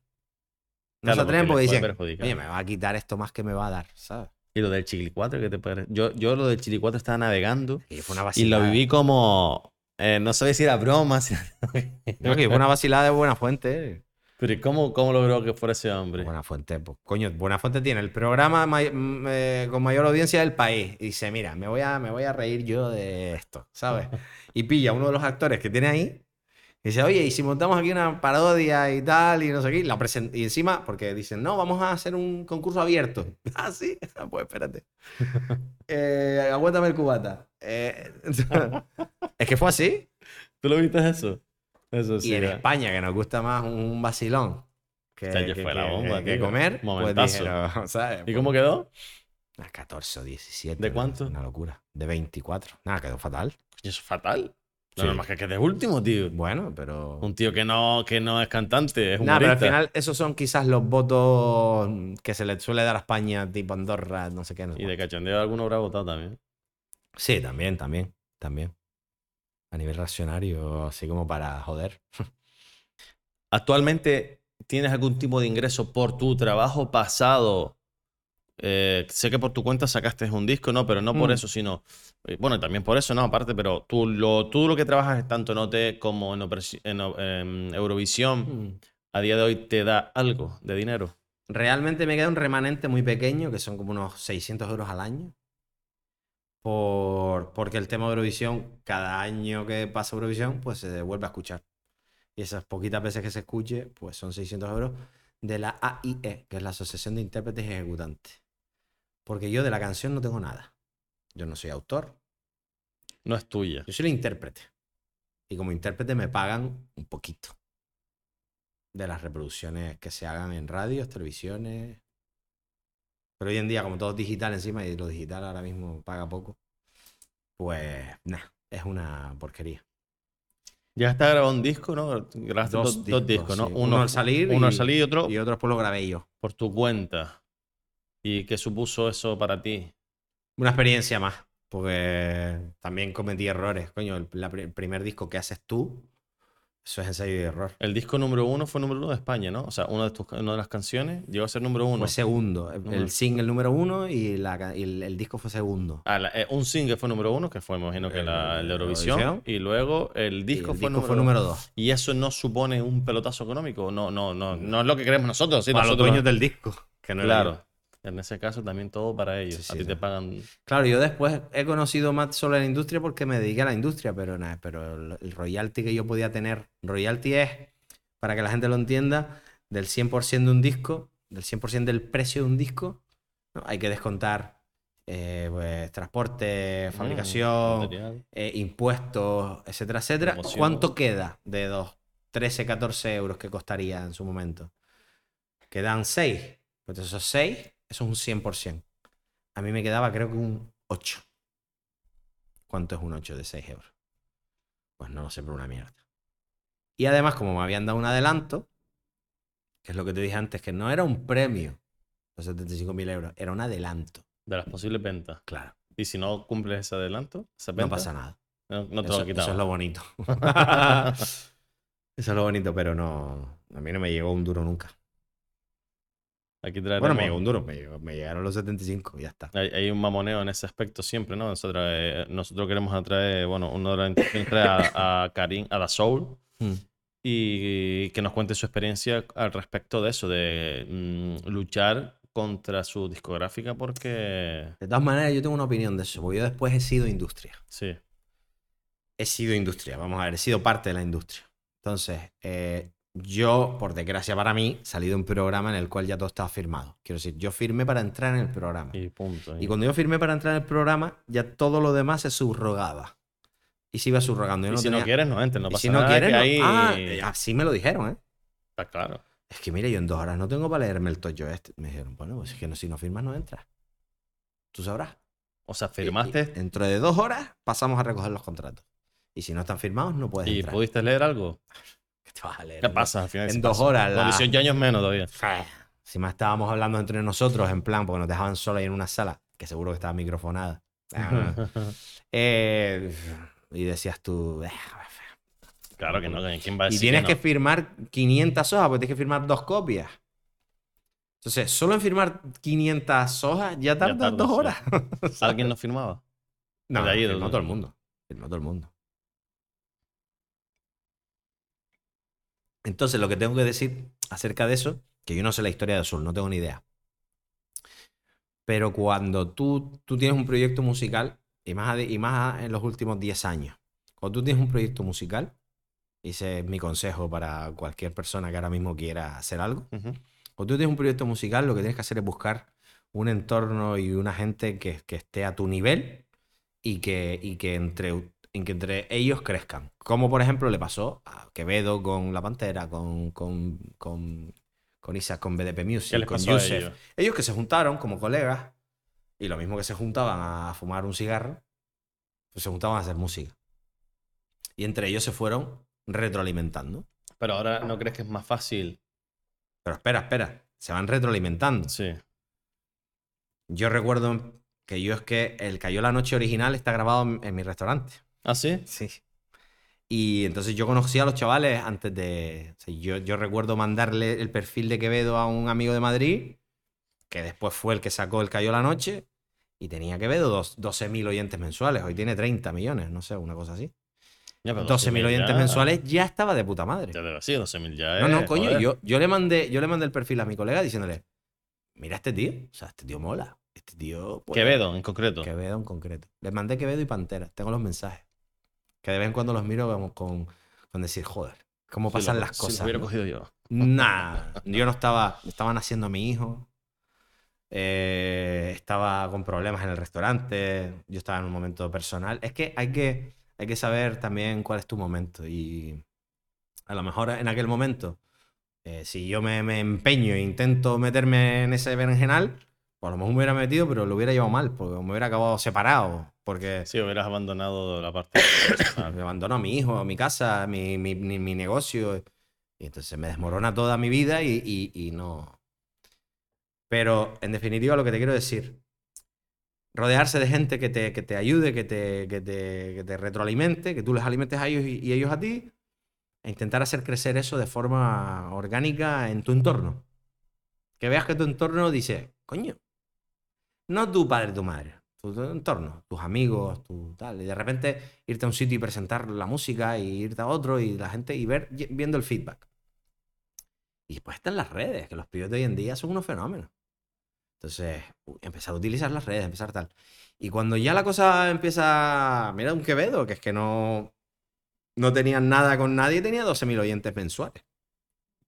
Pues con eso ya tú puedes, digamos, hacer algo. Ya tú puedes hablar con alguien que sepa un poco más, pero no firmes nada. Ese fue mi consejo a, eso- a esos niños. Dije, no firmes nada. De hecho, creo que... Y lo hicieron, ¿no? Que- No, no, no, no.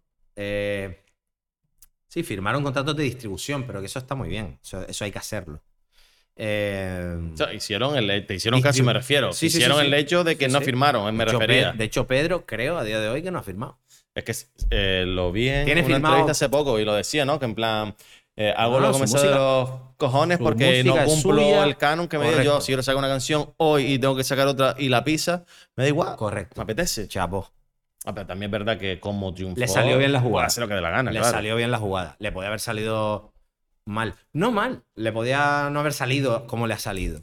Pero hubiera seguido siendo él. Y tendría, en vez de 12, tendría 30 mil oyentes. No, la gente lo está No 30 adorando, millones, es tendría lo de 30.000. Quevedo no es normal porque no solo lo está, no solo lo ha petado, sino encima va a un concierto y lo entrega todo. Sí. Y se nota que el tío deja allí basta, diciendo esto voy a hacer una, una puesta en escena Sí. que la gente la recuerde. Y encima se lleva a sus colegas. A mí me ha sorprendido él. Yo no, no, he tratado, no he tenido conversaciones con él. Simplemente te digo, ese día vinieron a comer a mi restaurante, estuvimos hablando y yo les dije mi experiencia. Les dije, mira, como artista les digo esto y como, como que he sido parte de la industria les digo esto. La industria está ahí para, para saber utilizar. Tú lo que no puedes es pretender que te den un adelanto y que te paguen una pasta porque lo que tú haces está guay y ahí echarte a, y relajarte o, o pretender que te solucionen la vida. Tú tienes que, hacer, tienes que hacerlo tú. ¿Sabes? Y después saber vender tu material y tu, y tu carrera a un precio justo. Si tú lo vendes mucho más caro de lo que en realidad vale, después se va, se va a ver, la discográfica se va a dar cuenta y, y va a haber, van a haber fricciones. Si tú lo vendes mucho más barato de lo que tú cuestas, te vas a enfadar después de un tiempo. Las discográficas no creo que se aprovechen de la juventud de los artistas. Eh, No te voy a decir que sí. En general, no se todas serán iguales, me imagino, pero Vamos bueno. a ver, se juega, con, se juega con la ilusión. Tú tienes que jugar con esa ilusión, pero no juegas de jugar mal. ¿No? O sea, la discográfica lo que pretende es contar con artistas y con gente que tenga talento y que quiera trabajar. Punto número uno. A partir de ahí, tú piensas que todos los que trabajan en una discográfica tienen un sueldo. Yo le decía a un artista mío, que tenía 18 años cuando lo cogí, que yo le decía, oye, vamos a hacer esto, vamos a hacer lo otro, vamos a hacer... Y eh, yo le decía, yo decía, tío, estoy eh, mirando por ti y por tu carrera. Yo, si quieres, miro para otro lado, tú te estampas y a mí me pagan el sueldo al final de mes igual. ¿Y cómo se quedó? Pues le, le va bien. No voy a decir el nombre, da igual. Pero le va bien, le va bien, le va bien. Eh, le fue muy bien. Y le fue muy bien aquellas, aquellas idas y venidas que tuvimos. Personales. Porque yo le, le apretaba. Yo le decía, cabrón, eh, no me toques los cojones, ¿sabes? Vamos al, vamos al estudio, vamos a trabajar, vamos a hacer, vamos a hacer canciones. Vamos a juntarte con este, vamos a juntarte con el otro. Ya, pero es que me cae mal, ya, pero a lo mejor aprendes algo de este, ¿sabes? Entonces, estás, estás empezando. Vamos a currar. Y al final le, le fue bien. En general, el- el- la industria de la música te decepcionó o realmente es así y simplemente tomaste una mala decisión o qué, qué- qué Como opinas? artista, yo no pude llegar a enfrentarme al mundo de la música porque, porque, me, porque entré en una discográfica que estaba dada la vuelta. O sea, yo el primer día que entré por la puerta de la discográfica, que me recibieron, hombre, el ganador y tal, no sé qué. Esto fue mm, enero del enero febrero del 2004. En octubre, noviembre del 2004 yo estaba teniendo una reunión en esa misma discográfica para pirarme. Eh, ¿Y te dejaron ir sin problema? sí. ¿Por qué? Pues me eché a llorar. Dije que iba a mi casa con mi madre que me dejaran en paz. Y me dejaron. Eh, y era mentira. tenía un contrato firmado, no firmado, pero tenía un acuerdo con otra gente que después me hizo ganar dinero, pero no me hizo crecer, pero me hizo ganar dinero. Cosa que ellos no me hacían hacer, no me hacían ganar dinero. Se lo quedaban todo ellos.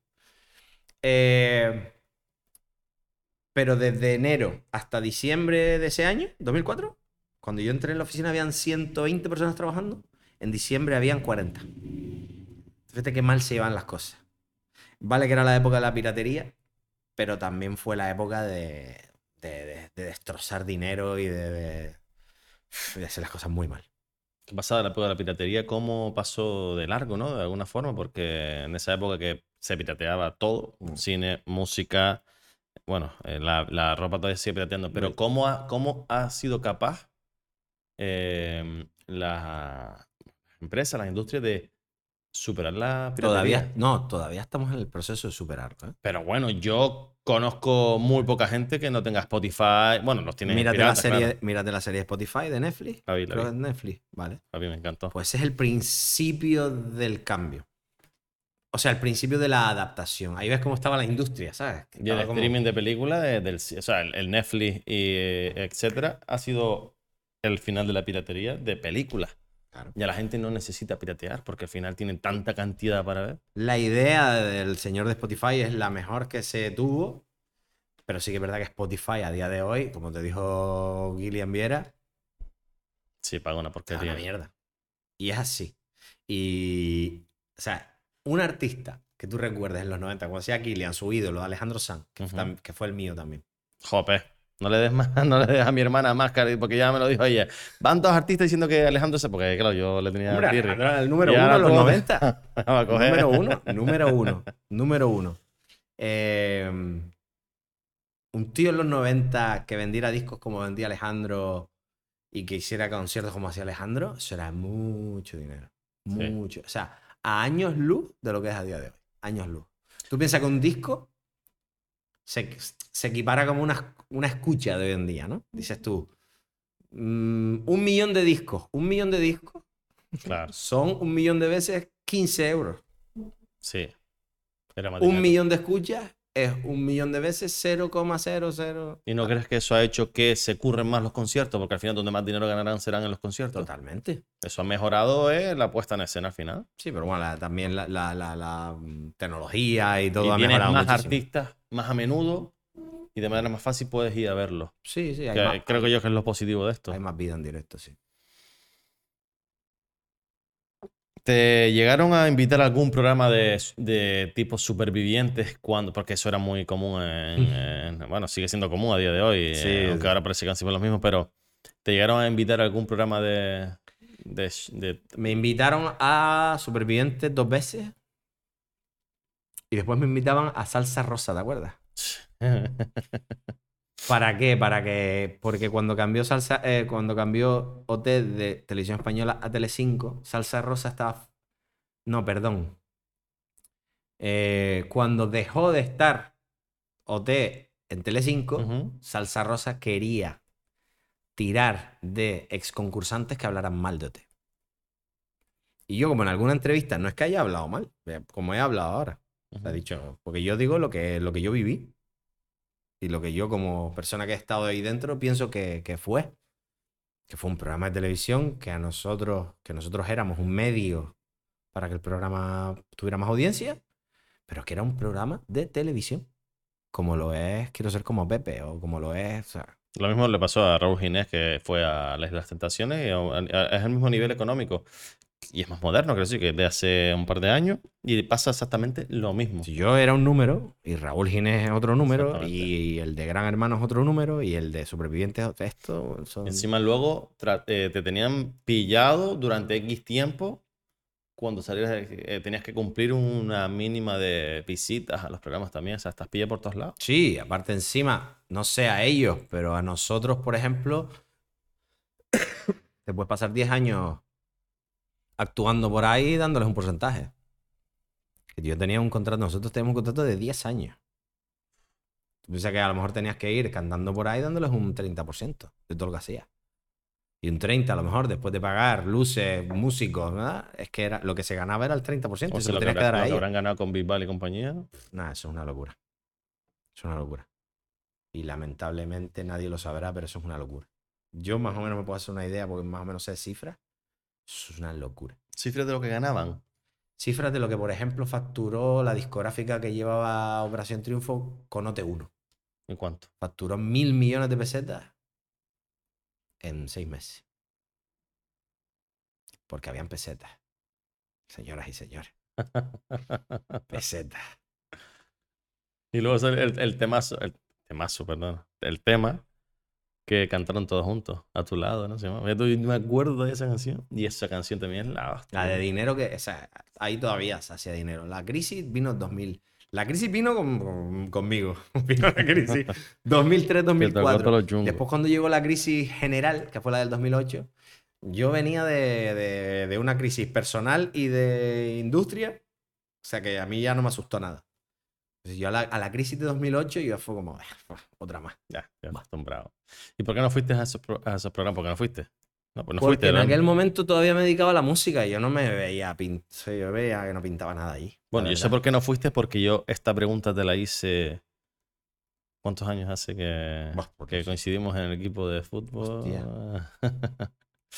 Ahora Eso sería 10 2000, años. 2008, 9, 10, por 10 ahí. años sin problema puedo hacer y le, pregun- le pregunté Esta pregunta se la hice. Y me acuerdo perfectamente. Y me decía, yo me quiero dedicar a la música. Yo no quiero vivir eh, de cosas a- a- ajenas. o Porque sea, yo cantaba todavía cuando jugábamos al fútbol.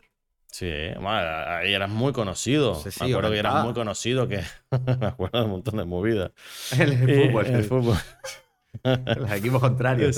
Eh, Los árbitros. Sí, los árbitros, los árbitros Coño, que tú, siempre ¿qué iba ahí, aquí? iba ahí a, a- a pillarle. Eh, y me dijiste eso, claro, y no te arrepientes de no haber entrado en Superviviente. No, no, no. No, yo te lo, creo que te lo dije en su momento.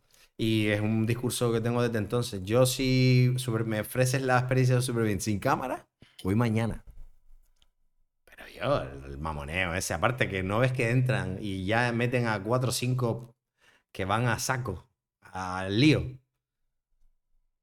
Me metes en una isla que lo estoy pasando mal, estoy pasando hambre y a lo mejor me cargo. En. Operación Triunfo no había, no había, no había moneo. O sea, no ¿En? había, no había- no, en, en- en- No, porque teníamos un sueño todos y todos nos ayudábamos. No éramos, no éramos. Ah, Ahí no- sí que primaba el talento. ¿no? O sea, no, No. estaban buscando, vamos a que. Olvídate, este. no éramos contrincantes. Yo no sentía rivalidad. No sentía rivalidad. Porque yo estoy seguro que, por ejemplo, un superviviente dirá, tú entra y busca la polémica. Y coño, busca claro, van a- esto. van a va, y y le, dan un guion a todos, sobre todo a la gente que suele entrar mucho. ¿Tú quieres entrar aquí? Sí. Vale, venga, pero tú vienes a hacer esto, esto y esto. Y al final el que entra y va de tranquilo, dice, ah, yo no me voy a pelear contigo No, porque vende- no sé qué, queda mal, ¿sabes? Quedas encima, encima, si no le respondes y no tal, quedas mal. Tú dices tú, "Eh, no vale la pena.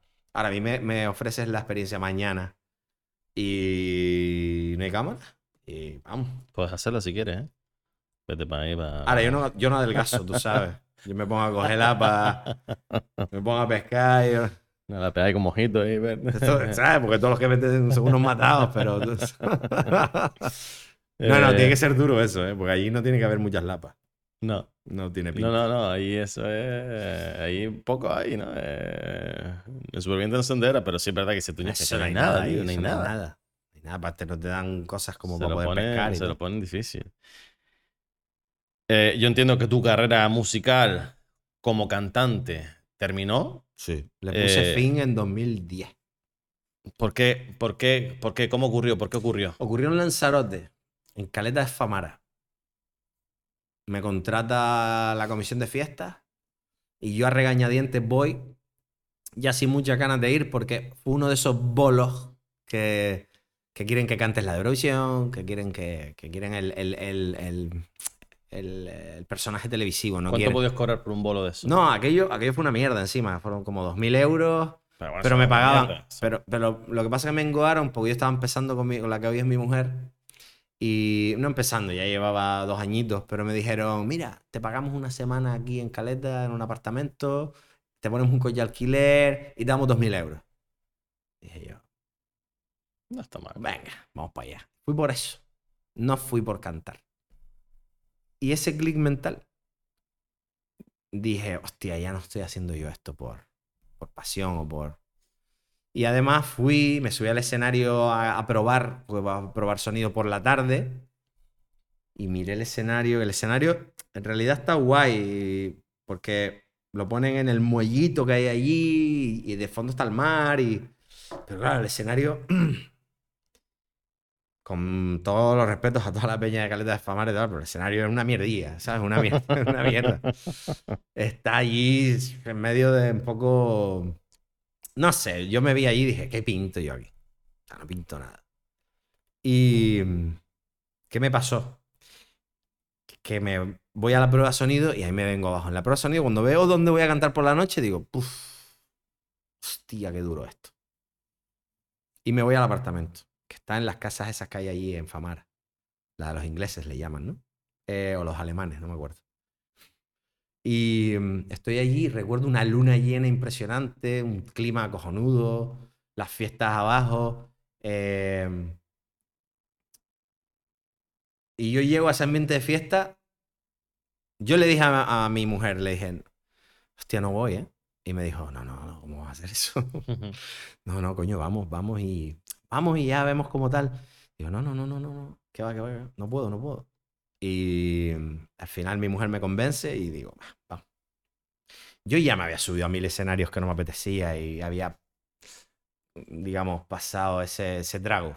Pero Ese era duro. Y me lo veía venir. Me subí al escenario, empezaron a sonar las canciones y, se me, y no podía cantar. Se me iban las letras fuera. O sea, yo me dije. Mi mujer, yo la recuerdo mirarla, no la quería ni mirar. Estaba como en el control de sonido, así. Eh, yo así. Del Canten público. O sea. Hacía así, ¿sabes? Era como. Y se las oye a la gente. ¡Nah! la Eurovisión sí. Pero el resto no. Y en la Eurovisión, por mucho que la gente me dé el coñazo, la Eurovisión es, hoy me quedé vacío para llenarme de ti. Y ya la gente empieza, na, na, na, na, na, na, na, na, na. No se la sabe nadie. ¿Sabes? No me jodan. es verdad. Y yo con el tiempo también me he olvidado. ¿Sabes? Yo intento cantarla entera y me cuesta, ¿eh? No te creas que... O sea, lo paso mal. Que cantarla entera no he hecho el ejercicio, pero yo ahora mismo seguramente me pongo a... Y me tengo que poner a pensar. Y me bajé de ese escenario y dije, se acabó. Ha sido mi última... Y, y ya, y ya está. Y fue mi última. No, después me he subido a cantar con amigos. Eh, Ginés Cedrés, por ejemplo, de Los Coquillos. Tiene un, tiene un homenaje a Soda Stereo, Gustavo Cerati, que lo nombré antes. Y Ginés, donde quieras voy. Sí, bueno, disfrutas ahí. claro. ¿Y lo de Frank Sinatra? ¿Fue después también de eso? Y lo- no, fue antes. Ah, eso fue Fue antes. Eso fue un bolo que me salió ahí, fue, entre ¿no? medio. No, no, lo de Sinatra no, digo lo de Famara. Ah, lo de Famara. Lo de Famara fue una, una, una cosa que salió ahí en verano. Y aprovechaste el Y viaje. yo dije, Sí. voy a pagar unas vacaciones a Famara. Y me las pagan. Y fue lo peor que hice. Y aparte, fue el clic que me hizo decir, se acabó. Y se acabó. Y volví y dije, se acabó. Dije a mi madre, se acabó. Y le dije a todo el mundo. Después me siguieron llamando años. Y ofreciéndome, ¿eh? 2.000, 3.000, 1.500, 2.000, 3.000. Y yo, No, no quiero. Se acabó y se acabó. Y menos si es para que te cante la de Marra. Digo, se acabó. Y se acabó. Y, y- y la o sea, lo que te dije antes, o sea, la presión de, de la mochila se me cayó y dije yo, hostia, ¿por qué estaba yo con esto encima, sí, tío? ¿Sabes? No era feliz. Y, y empecé a vislumbrar ahí una, un reencuentro conmigo mismo, con el antes de. Con, y con todo un poco que, Después sí que es verdad que he tenido mis, mis idas y mis venidas de decir, coño, echo de menos disfrutar en un escenario. Pero bueno, me llama Ginés eh, o me llama un amigo, voy, me subo tres canciones. Me quedo con las ganas de estar una hora, pero, pero bueno, tres canciones ya me vale. Y me voy a gusto para mi casa. Hoy en día que está bastante en auge el tema de, o sea, músicos en restaurantes, sobre todo, ¿no? O sea, restaurantes o locales. No, todo, pero yo ¿no? no, yo no sé hacer eso. Yo se lo dije a Kilian. A Kilian Viera le dije, te admiro, hermano. No, yo no soy capaz de estar dos horas con la gente arriba. Eso es Mm, muy difícil. Sí. Lo que hace Kilian y lo que hace Ceres y lo que hace toda esta peña. Súper difícil. Súper, súper complicado. Mm, yo tuve la suerte que tenía una canción que conocía a la gente. Entonces la gente se ponía de pie sola. Pero. Pero hay que estar dos horas. Que Kilian se pega dos horas. Yo lo he visto con mis ojos. No soy capaz ni de estar tres, tres canciones con la gente arriba. Yo soy más suave. Pero a nivel, a nivel vocal o a nivel A emocional. nivel vocal, y- a nivel vocal y a nivel energía. A nivel energía, tener a, a 200, 300 personas o 40.000 arriba. Oye, Manuel, Manuel, 75.000 personas aquí. Tres horas, no dos, tres. Hostia, eso. Yo, de hecho, he tenido que coger en mis brazos a Manuel muchas veces después de un bolo, porque Manuel, después de un bolo, le hace la cara así. Pum. ¿Sabes? Como que. ¡Pum! Porque eso hay que comérselo. ¿eh? Lo Eso, hace- eso, lo hacen- eso, eso- esa energía que desprenden. Bueno, 200, 300 personas, no te digo 75.000. Bueno, por eso esa fama, y bueno, me consta que no tan fama, sino que en realidad es, bueno, tener que, de, tener que usar eh, sustancias Hombre, yo no Manu- Manuel. para Manu- lograr estar ahí. No digo que Manuel, no, pero sí hay muchos Manu- artistas que... para Kilian tampoco. mm, yo no he ya, visto- ya- ya hablamos a nivel internacional, esa No. gente que quiere tener ese... No, la diferencia es que tú lo que no puedes hacer es vivir de escenario en escenario con no sé cuántas miles de personas. Después te vas a tu casa y estás solo. Y la adrenalina te la sigue pidiendo el cuerpo y entonces la peña se mete. Pero Eso es- ahí está Pero la no todo de, pero no todo el la mundo. película de Queen, ¿no? Lo que, lo que le pasaba a él, que encima del escenario era Dios, en casa no era nadie. claro, claro, es que No tú, nada. estás aquí, de repente te vas a tu casa, Y luego la y luego supongo que aparte te vas aislando del mundo la porque incertidumbre de decir quién está a mi alrededor está por mí, conmigo, por quién soy o Eso por cómo locura. soy. Eso es lo, lo jodido, entiendo, ¿no? Esa, esa gente eh, te planteas realmente si están conmigo por quién soy o por cómo soy. Yo recuerdo mi época de soltería, así, de que tuve una época corta, pero la tuve. Las, las pibas, por la noche. Decías tú, ¿por qué? ¿Sabes? Pero me da igual. Hombre, yo no soy un ogro, pero... mm, ¿Sabes?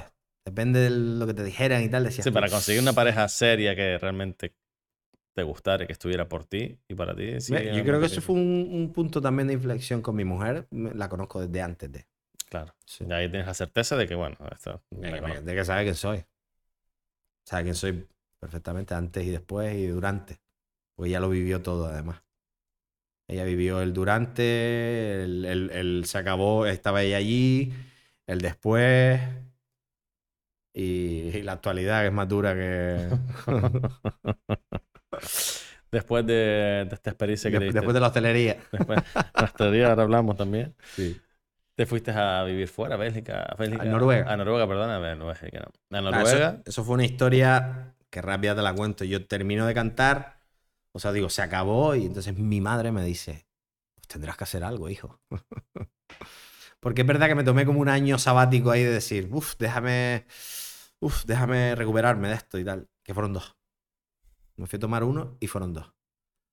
Eh, caí en parte los 75.000 que hablamos antes, ahí uh, se, Ujú. ¿sabes? se fueron.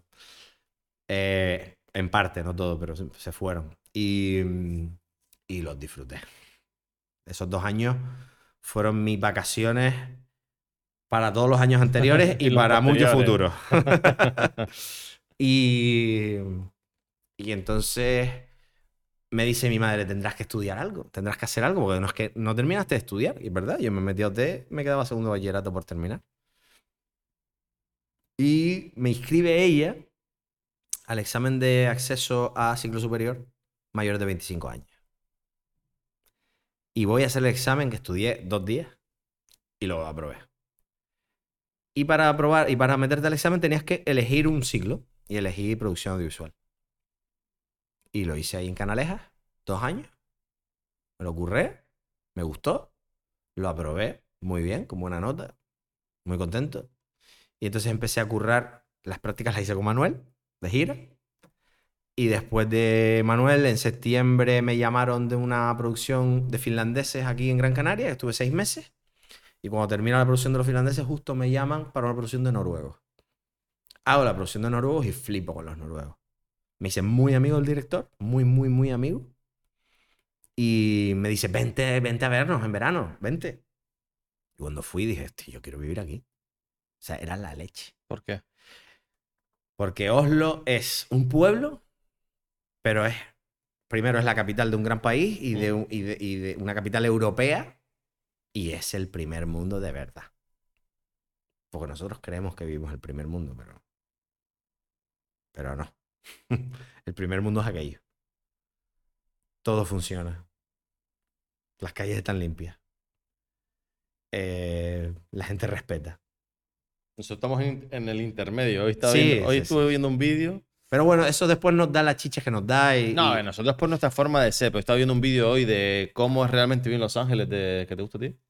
¿Cómo se llama? De los viajes. Que el clavero. ¿Cómo? Porque el tío se fue a vivir a los. El tío se fue a vivir a Los Ángeles. Y dice, bueno, me han preguntado tantas veces cómo es eso vivir en Los Ángeles y voy a hacer un vídeo. Y la realidad es jodida, ¿no? En Hombre, plan, toda la gente Los adicta al Ángeles. crack y la gente por la calle es el metro inseguro. eh, dices tú, hostia, lo que creemos a lo que es. Por lo tanto, nosotros estamos de puta madre, Sí. pero es verdad que Estados Unidos, oh, bajo mi punto de vista, mm, no es el primer mundo, primer mundo.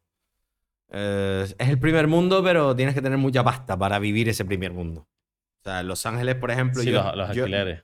yo estuve de viaje de, de viaje de, de viaje de trabajo con Sony Music. Fui para allá con India Martínez a hacer sesiones de, de colaboración y tal, de, de composición. Y. Y te digo, yo iba con, con, con el tipo que nos había llevado y demás a restaurantes y nos veía las cuentas. Y yo decía, madre, amor hermoso. No los alquileres. alquileres ya se te va la, los alquileres ya se te va la olla, pero eh, todo. O sea, todo. Todo es hiper mega caro. Tienes que tener un nivelazo de vida para poder vivir bien. No es normal. O sea, que, bueno, es la ciudad que lo tiene todo. O sea, en Los Ángeles, si tienes pasta, si eres actor y tienes millones de dólares, es que lo tienes todo. Y Oslo funciona bien, me imagino que funciona bien todo. El funciona bien todo. público, Tiene eh, una, una filosofía de, de la vida, que de hecho el nombre de mi restaurante viene un poco de ahí. Surcos es por kos. Kos es una palabra de origen danés, pero muy escandinava y más utilizada en Noruega, que es kuselig, que es como el bienestar, es como el sentirte bien. Y sur es porque, bueno, mi mujer y yo estábamos allí, éramos sur. Para ellos, ellos venían a casa y decían, parece que estamos en España. Cuando entramos por la puerta, ¿sabes? Porque tequila en la mesa, piano, vamos, música, alegría, decoración. Ellos flipaban con nosotros. Y, mm, y le ¿Tu pusimos... mujer sur- se fue contigo? Sí, al, al año de yo estar allí. Pero se vino, se vino, fue valiente. Y en el avión yendo para allá le pedí matrimonio. Ah, sí. Pues dije, hombre, si tú tienes la Valentía. agallas de venirte conmigo a vivir a Noruega, es que me quieres. Y le hice, toma. Qué bonito. qué En el avión, ¿eh? En el avión porque además mi mujer es tan cuica. ¿Mm? que yo dije, esta, como yo monto una película para darle el anillo, eh, se lo va a oler. Se lo va a oler porque es cuica, es cuica, como ella sola. Y dije yo, se lo voy a dar en el momento más insospechado. Y en el avión estábamos ahí, y tal, y yo con el, el anillo aquí metido en el bolsillo, desde, claro, desde que salí de- salimos de casa, aquí en Las Palmas. Y, y cuando la veo ahí en el ordenador, en el iPod, no me acuerdo si es un iPod un ordenador jugando al solitario. Digo, esta es la mía. y, y nada, y aquello fue, un, fue maravilloso porque después vivimos una época en, en, en Oslo de, de- la, quizás fue la mejor época como pareja que hemos tenido, fíjate. Esos dos añitos en Oslo que vivimos prometidos y preparando la boda, que la boda fue aquí pero estábamos allá. Fue muy bonito, fue muy guay. Después de ahí nos fuimos a Madrid porque me llamó Manuel y, y lo de Manuel se estaba disparando de números y me dijo, me hace falta ayuda, vente y, y curra conmigo, porfa y tal, y me, y me fui para Madrid. ¿Y qué le ayudaba? Yo, yo era su, digamos, su mm, assistant, que se llama en la industria. Que es un poco el filtro de... Todo artista tiene un assistant. Es un poco... pues, todas las llamadas profesionales pasan por ti. Todo el plan, todo el planning, todo el, el día a día, eh, todo pasa por ti. ¿Y qué tal la experiencia? Súper. Dura porque somos amigos y, y el curro es duro. Y hubieron momentos complicados, pero complicados a nivel profesional, como todo. Todos los assistants de todos los artistas del mundo tienen momentos complicados. Todos los artistas tienen un assistant. Los grandes sí. Los grandes sí. No, eh, no es el trabajo del manager, ¿no? O sea, el manager no, el... El manager, el manager está en Madrid en un despacho. O... Y lo que hace es conseguirte trabajo, ya está. No, el manager va, va más allá, es, es más hacia futuro, hacia el- planear la gira, planear los contratos, planear todas esas cosas. Y El a nivel económico, ¿quién te lo controla? el assistant está en el día a día. En el cuántas entrevistas tenemos que hacer hoy, con quién, cuánto tiene que durar la entrevista, que nos tenemos que ir para allá, o sea, cortar ese curro. Ese Y es esa, y esa... Los billetes de avión, eh, los pasaportes, llevar la visa porque tenemos que irnos a Argentina, todas esas cosas, eso los ¿Y gestiona eso un por qué assistant. acabó esa época? No sé, ¿no era un buen trabajo? No, no, no, eso hablamos que fuera un año. Y terminó el año y ya está. Y, justamente yo en ese año me relaciono con, eh, con, con uno que trabajaba para Universal, que era la, discográfica de Manuel, eh, en la editorial, que es Jordi Tello. Jordi Tello a finales de año se va a Sony como director artístico. Y en la voz, sentados viendo el programa, porque los, nos ponían como una sala para todos los que íbamos acompañando a los artistas. Me veo con Jordi y digo, coño, Jordi, felicidades, coño, eh, puesto de puta madre y tal, no sé qué. Y, me dijo, oye, ¿y tú? ¿Y tú qué vas a hacer? Pues yo en diciembre, dice, pues ven a verme. Y fui a verle y mm, hablamos. Me dijo, necesito equipo, necesito gente. Yo tu perfil me encanta porque había, habíamos currado mano a mano, porque yo llegué al proyecto de Manuel y había un montón de cosas que había que hacer y que llevaban como tiempo atrasadas y yo me puse y lo hicimos y se firmaron muchas cosas que había que hacerse y se movieron papeles y él me dijo, coño, este tío es eficiente y tal. Y me, me llamó y me dijo, vente, si quieres, aquí tienes un sitio. Y entré en enero del 2018 en Sony. Y ese ha sido el trabajo de mis sueños y de mi vida. Es el mejor trabajo que he tenido nunca. ¿Qué tenías que hacer ahí? AR la traducción es artista, artist and repertoire. Es artistas y repertorio. El AR de un artista que trabaja para la discográfica se encarga, es el, es el digamos, el, el nexo de unión entre el artista y la discográfica. Y tienes que estar siempre pendiente. Tienes artistas que componen, tienes artistas que no componen, tienes artistas que necesitan colaborar, tienes artistas... Entonces tú te encargas de eso. Tú te encargas de... Tú te sientas con el artista, ¿qué quieres hacer el disco que, que viene ahora? Pues mira, quiero, quiero colaborar con este productor. Pues tú llamas al productor, ves cuánto cuesta, si estás en un presupuesto de ese artista, porque ese- para ese artista te dan un presupuesto, tú gestionas el presupuesto ¿Y con de qué ese artista artista. trabajaste de renombre? Melendi, Niña Pastori, eh, Paul Granch, ¿Qué tal Melendi? un tipazo. Que siempre él desmerece su voz. Un Porque- tipazo. porque no tiene voz, pero. Bueno, su carrera ha sido lo que a él le da la gana. Y para mí, eso tiene un valor incalculable. Sí, Claro. difícil, claro. ¿Por qué no? Y él se merece hacer lo que le dé la gana. Punto y final. Y si la gente no se lo quiere comer, lo que él, pues ya es problema de él. Pero mientras la gente, él, él llena conciertos y sigue llenando estadios y... Entonces, las críticas ese- de ese tipo que he escuchado, No, pero él mismo lo dice, ¿no? Cuando está en la voz. bueno, y, y sí, él lo, él lo sabe, es consciente, pero y Bueno, "Hostia, que haga- estos artistas, ¿yo qué hago? Pero coño. podrá hacer él lo que le dé la gana, por Dios. Es un showman. Sí, no, es un tipazo, un crack. Es un tipo tremendamente inteligente, lo más inteligente que yo me he encontrado en la música. Sin duda. ¿Y eso acaba o no acaba? El Sony. No. eh, eh, Nos quedamos embarazados. Tenemos a Gala en Madrid. Ma- Gala nace en Madrid, en maternidad de O'Donnell. Eh, a finales de 2018. Yo entro en enero y en octubre nace Gala.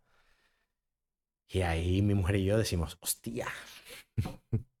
Lo que es no tener abuelas cerca y familia y, y amigos. Y estamos solos, tenemos una hija, tenemos que currar los dos, porque la vida de hoy en día es así, tienes que currar los dos, porque los dineros no dan para que trabaje uno. Y, y ahí decimos, hostia, pues igual tendremos que ir planteando un plan regreso. Porque siempre quisimos tener dos. Esa es la verdad. Cuando hablábamos de niños decíamos dos. Ella tiene un hermano pequeño y yo tengo dos hermanos. Y los hermanos, esa es la gente que te acompaña toda la vida. Tú puedes casarte, divorciarte, hasta los hijos. Fíjate lo que te digo, hasta los hijos los tienes, los cuidas, no sé qué, y a los 18 años no quieres, ¿sabes? A lo mejor no quieres saber nada de ti, no lo ves nunca. no, Pero tu no. hermano o tu hermana, hombre, después hay hermanos que se matan por ahí, pero tus hermanos están para siempre. Hasta que se mueren ellos o te mueres tú. Y siempre hablamos de eso, ¿no? De darle un hermano a, a la niña. Y ahí están los dos.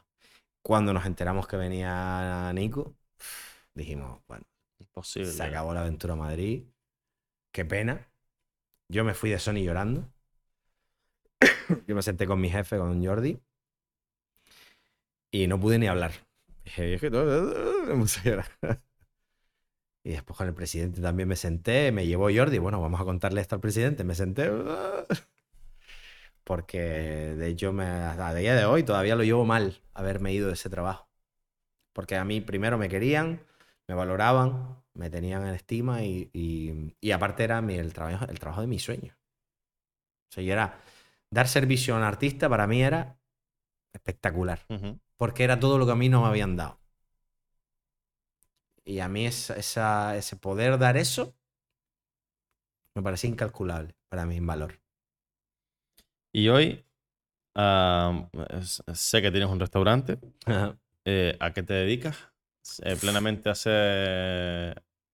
la Eh, hostelería? O... es terrible porque tengo 40 fier- frentes abiertos. A ver, cuéntame. Tengo el restaurante. Hace tiempo que mi mujer y yo vimos que el restaurante está bien, pero que tendríamos que tener algún otro, alguna otra fuente de ingresos, porque, porque tener, tener toda tu casa. Viene- de repente viene otra pandemia y tenemos que cerrar tres o cuatro meses y que, porque tú te la comiste y yo también. Yo el restaurante, como, como, como socio todavía, lo, lo abrimos el 5 de marzo del 2020. Y el 12 lo tuvimos que cerrar. O sea, así, en la frente, la primera. Y, y, todo, y todo lo que después ha pasado, que ha sido una locura. Yo no sé en el tuyo, pero en el mío trabajar con mascarilla era... A veces habían 40 grados dentro del local. Fuera no, pero dentro sí. Y o sea, las mascarillas empapadas. Desagradable, difícil. O sea, ha sido muy duro todo este tiempo. Cosa que ha hecho que, que- que nos hagamos más fuertes en muchos sentidos, pero también en otros hemos estado muy cansados de decir, han parecido 10 años. ¿Tres años que llevamos? Parecen, parecen 10. Y, y entonces, desde que yo me fui de Sony, pues mi jefe me ha dicho siempre, yo, yo le sigo llamando mi jefe, para que te imagines. Pero es- hemos seguido en contacto, por- yo te digo, he seguido, yo he seguido moviendo papeles, como se, como se dice. Eh, con lo de- te dije que estuvieron los chicos Quevedo, Pantera y tal en mi local, eh, echando una mano al, al que, al que es manager de Quevedo, a Ricky, a de, mm, de Pantera, Ricky, eh, aconsejando amigos que están sacando temas, aconsejando amigos con contratos con editoriales. Yo todos estos años he seguido. Y mi jefe siempre me ha dicho, tío, monta algo ya en Canarias, que en Canarias no, no hay algo serio y bien montado. Monta algo ya y, y- y trabajamos juntos y te ayudamos y no sé qué. Y estoy ahí. Estoy en el comienzo. Hace dos años me lo dijo. Hace dos años era muy difícil. Ahora ya es un poquito más fácil, pero no mucho más. Porque el restaurante sigue abierto y los problemas siguen viniendo de tres en tres. Pero creo que es un momento bonito en mi vida de decir, venga, vamos a hacer lo que, lo que puede ser por fin lo que me gusta y encima va a ser mío. Y además me voy a dedicar a, a- Lo único que voy a hacer es un sello canario para canarios, que va a ser sello editorial. Yo lo que quiero es que un pibe de 15 años tenga un sitio donde hacer así. Toca una puerta y preguntar qué tengo que hacer. Exacto. Y ahí voy a estar. Y tú A lo mejor voy a trabajar con él, a lo mejor no. vas a montar Pero eso. ayudarlo lo voy a ayudar. Vas a ¿eh? montar eso. Eso. Y actualmente hay aquí eso. Bajo. Hay, hay gente. Por ejemplo, está DJ Darío en Tenerife con Tropicanarian, que, que a mí me parece un tipo maravilloso, que lo ha hecho genial. Fue manager de Michael de la Calle. Y, y ahora, ahora lleva un montón de pibes y lo, lo, hacen muy bien. Eh, pero eso es en Tenerife. Aquí en Gran Canaria hay gente, pero pero lo que, lo que yo te estoy proponiendo, lo que yo te estoy diciendo, creo que no. Es mi opinión. ¿Te llegaste a plantear volver a cantar? Seriamente, sí. O por, por- por necesidad económica o por, por decir que luchar. ¿Te Me lo han planteado y yo le he dicho siempre lo mismo a todo el mundo. Le he dicho, mira, por ejemplo, ¿no? En Gran Canaria está la Gran Canaria Big Bang, pero eh, es un tema aparte. Eh, está mi amigo José Vera Bello que, que, que tiene la San Borondón, que es una Big Band de, de pibitos y tal. Y después hay gente que tiene proyectos que me molan, Pero yo siempre le digo lo mismo, le digo, yo no tengo energía ni tiempo para ensayar demasiado, ni para estar peleándome por, por, por un caché o por un... No, no, no tengo tiempo. O sea, si tú tienes un proyecto en el que yo encajo cantando y yo me dices el viernes a las siete y media en tal sitio, está el micro allí, vienes, pruebas, te cambias, subes, cantas, te vas a tu casa. Toma. Mañana. Sin problema. Pero no que me guste el repertorio. Pero eso no existe. No hay nadie que tenga un proyecto que yo diga eso. No. Pero sí es verdad que lo que te acabo de decir, por ejemplo, en la San Borondón. De hecho, me lo he encontrado a. A José me lo he encontrado por ahí en conciertos y tal. Coño, a ver si hablamos. Y mira, la propuesta pues eh, nace aquí, José. Eh, si, si hay un repertorio, que él sabe qué repertorio me gusta, si hay un repertorio que, que yo pueda cantar y que a ellos les haga falta un cantante para hacer algo concreto y cuadra, a todos nos va bien, mañana. A mí personalmente me creo que falta eh, eventos musicales mm, variados para un público un poquito más adulto, que no sea música pachanguera, de baile, sí, que está muy divertido en un momento dado, pero no hay un evento y ya tú, Dios, me encantaría disfrutar de esto en un local en el que me puedo echar una cervecita y eso no lo existe, que yo personalmente pagaría. O sea, Mira. yo no tengo problema de pagar una entrada de 20, 25 euros, eh, dos horas de música sentado en un sitio y disfrutando de una buena voz. Yo tenía un proyecto que se cayó por un, por un avaricioso en la Garbos de abajo de Vaya Feliz. Eh, una vez al mes, ¿Mm? hacer un show de Frank Sinatra o de, o de, digamos, de música de esa época, que se puede variar entre varios autores, entre varios intérpretes. Em, con una bandita de 8 o 9 músicos que suena ya bien. Y no salió porque uno quería cobrar más que el otro y no sé qué y no sé cuánto y no salió. Pero ese proyecto ahí estuvo y yo, yo estoy presto para eso. Pero, pero claro, no tienen que haber listos de por medio, no tienen que haber avariciosos, ni tal. Tiene que haber ganas de hacer las cosas y de hacerlas bien y de pasar un Algo buen rato. diferente. O sea, yo creo que ahora mismo está haciendo lo mismo. No, no, es un coñazo. Lo mismo. Uf, no quiero hablar mm, mal de nadie ni de nada, pero es un coñazo. O sea, allá donde vaya es lo mismo. Y aunque cambie el nombre, Es lo mismo. es Las canciones son las mismas Yo y- realmente no sé cómo consumen tantas veces durante tanto tiempo lo mismo, porque, hombre, al final todo el mundo quiere algo de variedad, ¿no? Que, que, que sí es divertido, pero al final. es verdad que joder, lo- ahí. hay una fórmula que, que se encontró ahí de divertimento, sobre todo post pandemia y tal. Pero se ha mantenido, ¿eh? No, hostia, ¿eh? Yo, Se ha mm, mantenido bastante. ¿eh? yo de todas maneras en mi local, que fue un local, digamos, eh, fuerte en el 2020 en ese sentido, a día de hoy no tengo música en directo. A día de hoy. ¿Por qué? Porque yo empecé a notar un bajón grande de movimiento y, y vi que yo empezaba a facturar menos y los artistas cada vez cobraban más. Y dije yo, pues...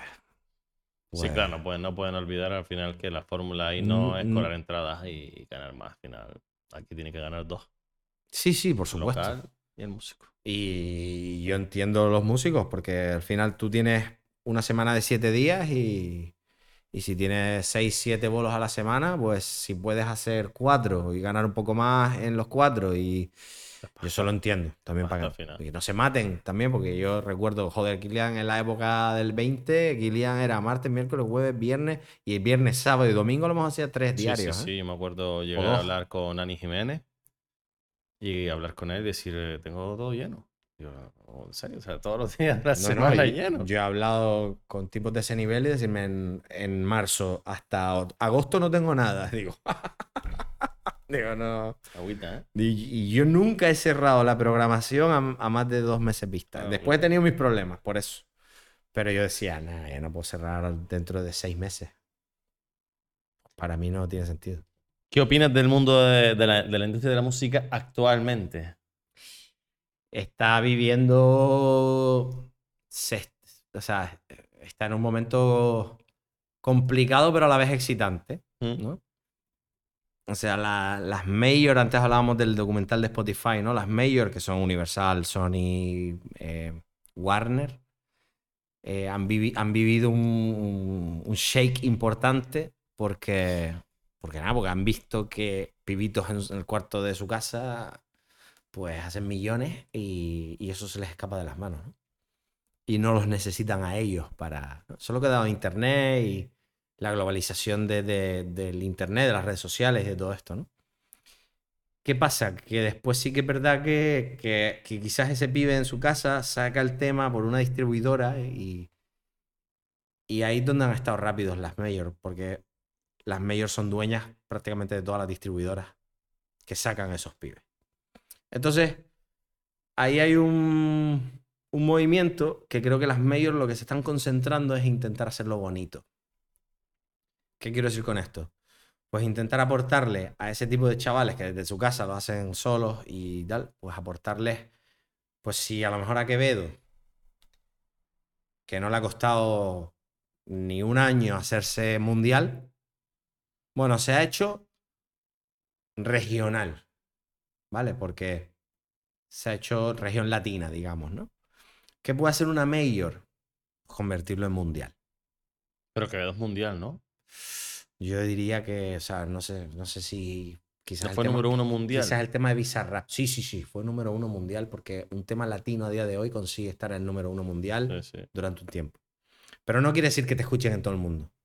Quiere decir que los números que estás haciendo son los mejores del mundo. Ajá. Pero no quiere decir que en Japón te escuchen. ¿Sabes? A ti mañana en China, tú eres número uno de China y te pones número uno así. Pero es que Spotify, los chinos no, no usan Spotify. ¿No? No, usan otra cosa. Una plataforma de ellos. Sí, los chinos son la bomba. Claro, claro, de su música, de su historia. No usan WhatsApp, usan un WhatsApp chino que se llama no sé qué. Exacto. Entonces, eh, no quiere decir que seas, por ejemplo, los Beatles. Los Beatles eran mundiales y eran en los 60. Los Beatles actuaron en Manila, actuaron en, en Japón, en Tokio. Los Beatles, el grupo, lo estuve viendo el otro día, ¿no? Porque yo decía, no, Queen ha sido el grupo más famoso. No. Y yo decía, Queen, no, no, los Beatles. El grupo musical más famoso o más exitoso. Los Beatles es un fenómeno que se estudiará dentro de 500 años. Sí. Sí, Pero ¿a, a qué nivel está de Queen, por ejemplo? a otro nivel. Pero es que a mí Queen me flipa, tío. No, no, y a mí. Pero me gusta más que los Beatles. Puede gustarte más que los Beatles, pero lo que, su- lo que supusieron los Beatles en su momento, eso no es Pero es comparable. por eso, lo que se valora es en ese momento de la historia, lo que supuso, o realmente en una misma época estarían a un mismo nivel. Mira, eso, eso fue una... Yo, yo lo he intentado analizar muchas veces Sí. porque me gusta un poco la sociología de, de- de la música en sí, me, me encanta, ¿no? El por qué pasan ciertas cosas. ¿Por qué lo de Quevedo ahora mismo también es algo a analizar en algún momento? Pero los Beatles, el mundo viene de, una guerra mundial que se acaba en el 43-44. Ellos nacen en esa época y ellos son niños posguerra. Eh, pasa como en España, ¿sabes? Después de una guerra, pues hay una época de como de, ¿sabes? De la peña escondida, todavía con miedo, tal, no sé qué. Y viene una generación que no, que rompe con todo eso. En España pasó en los 80, en Inglaterra pasó en los 60.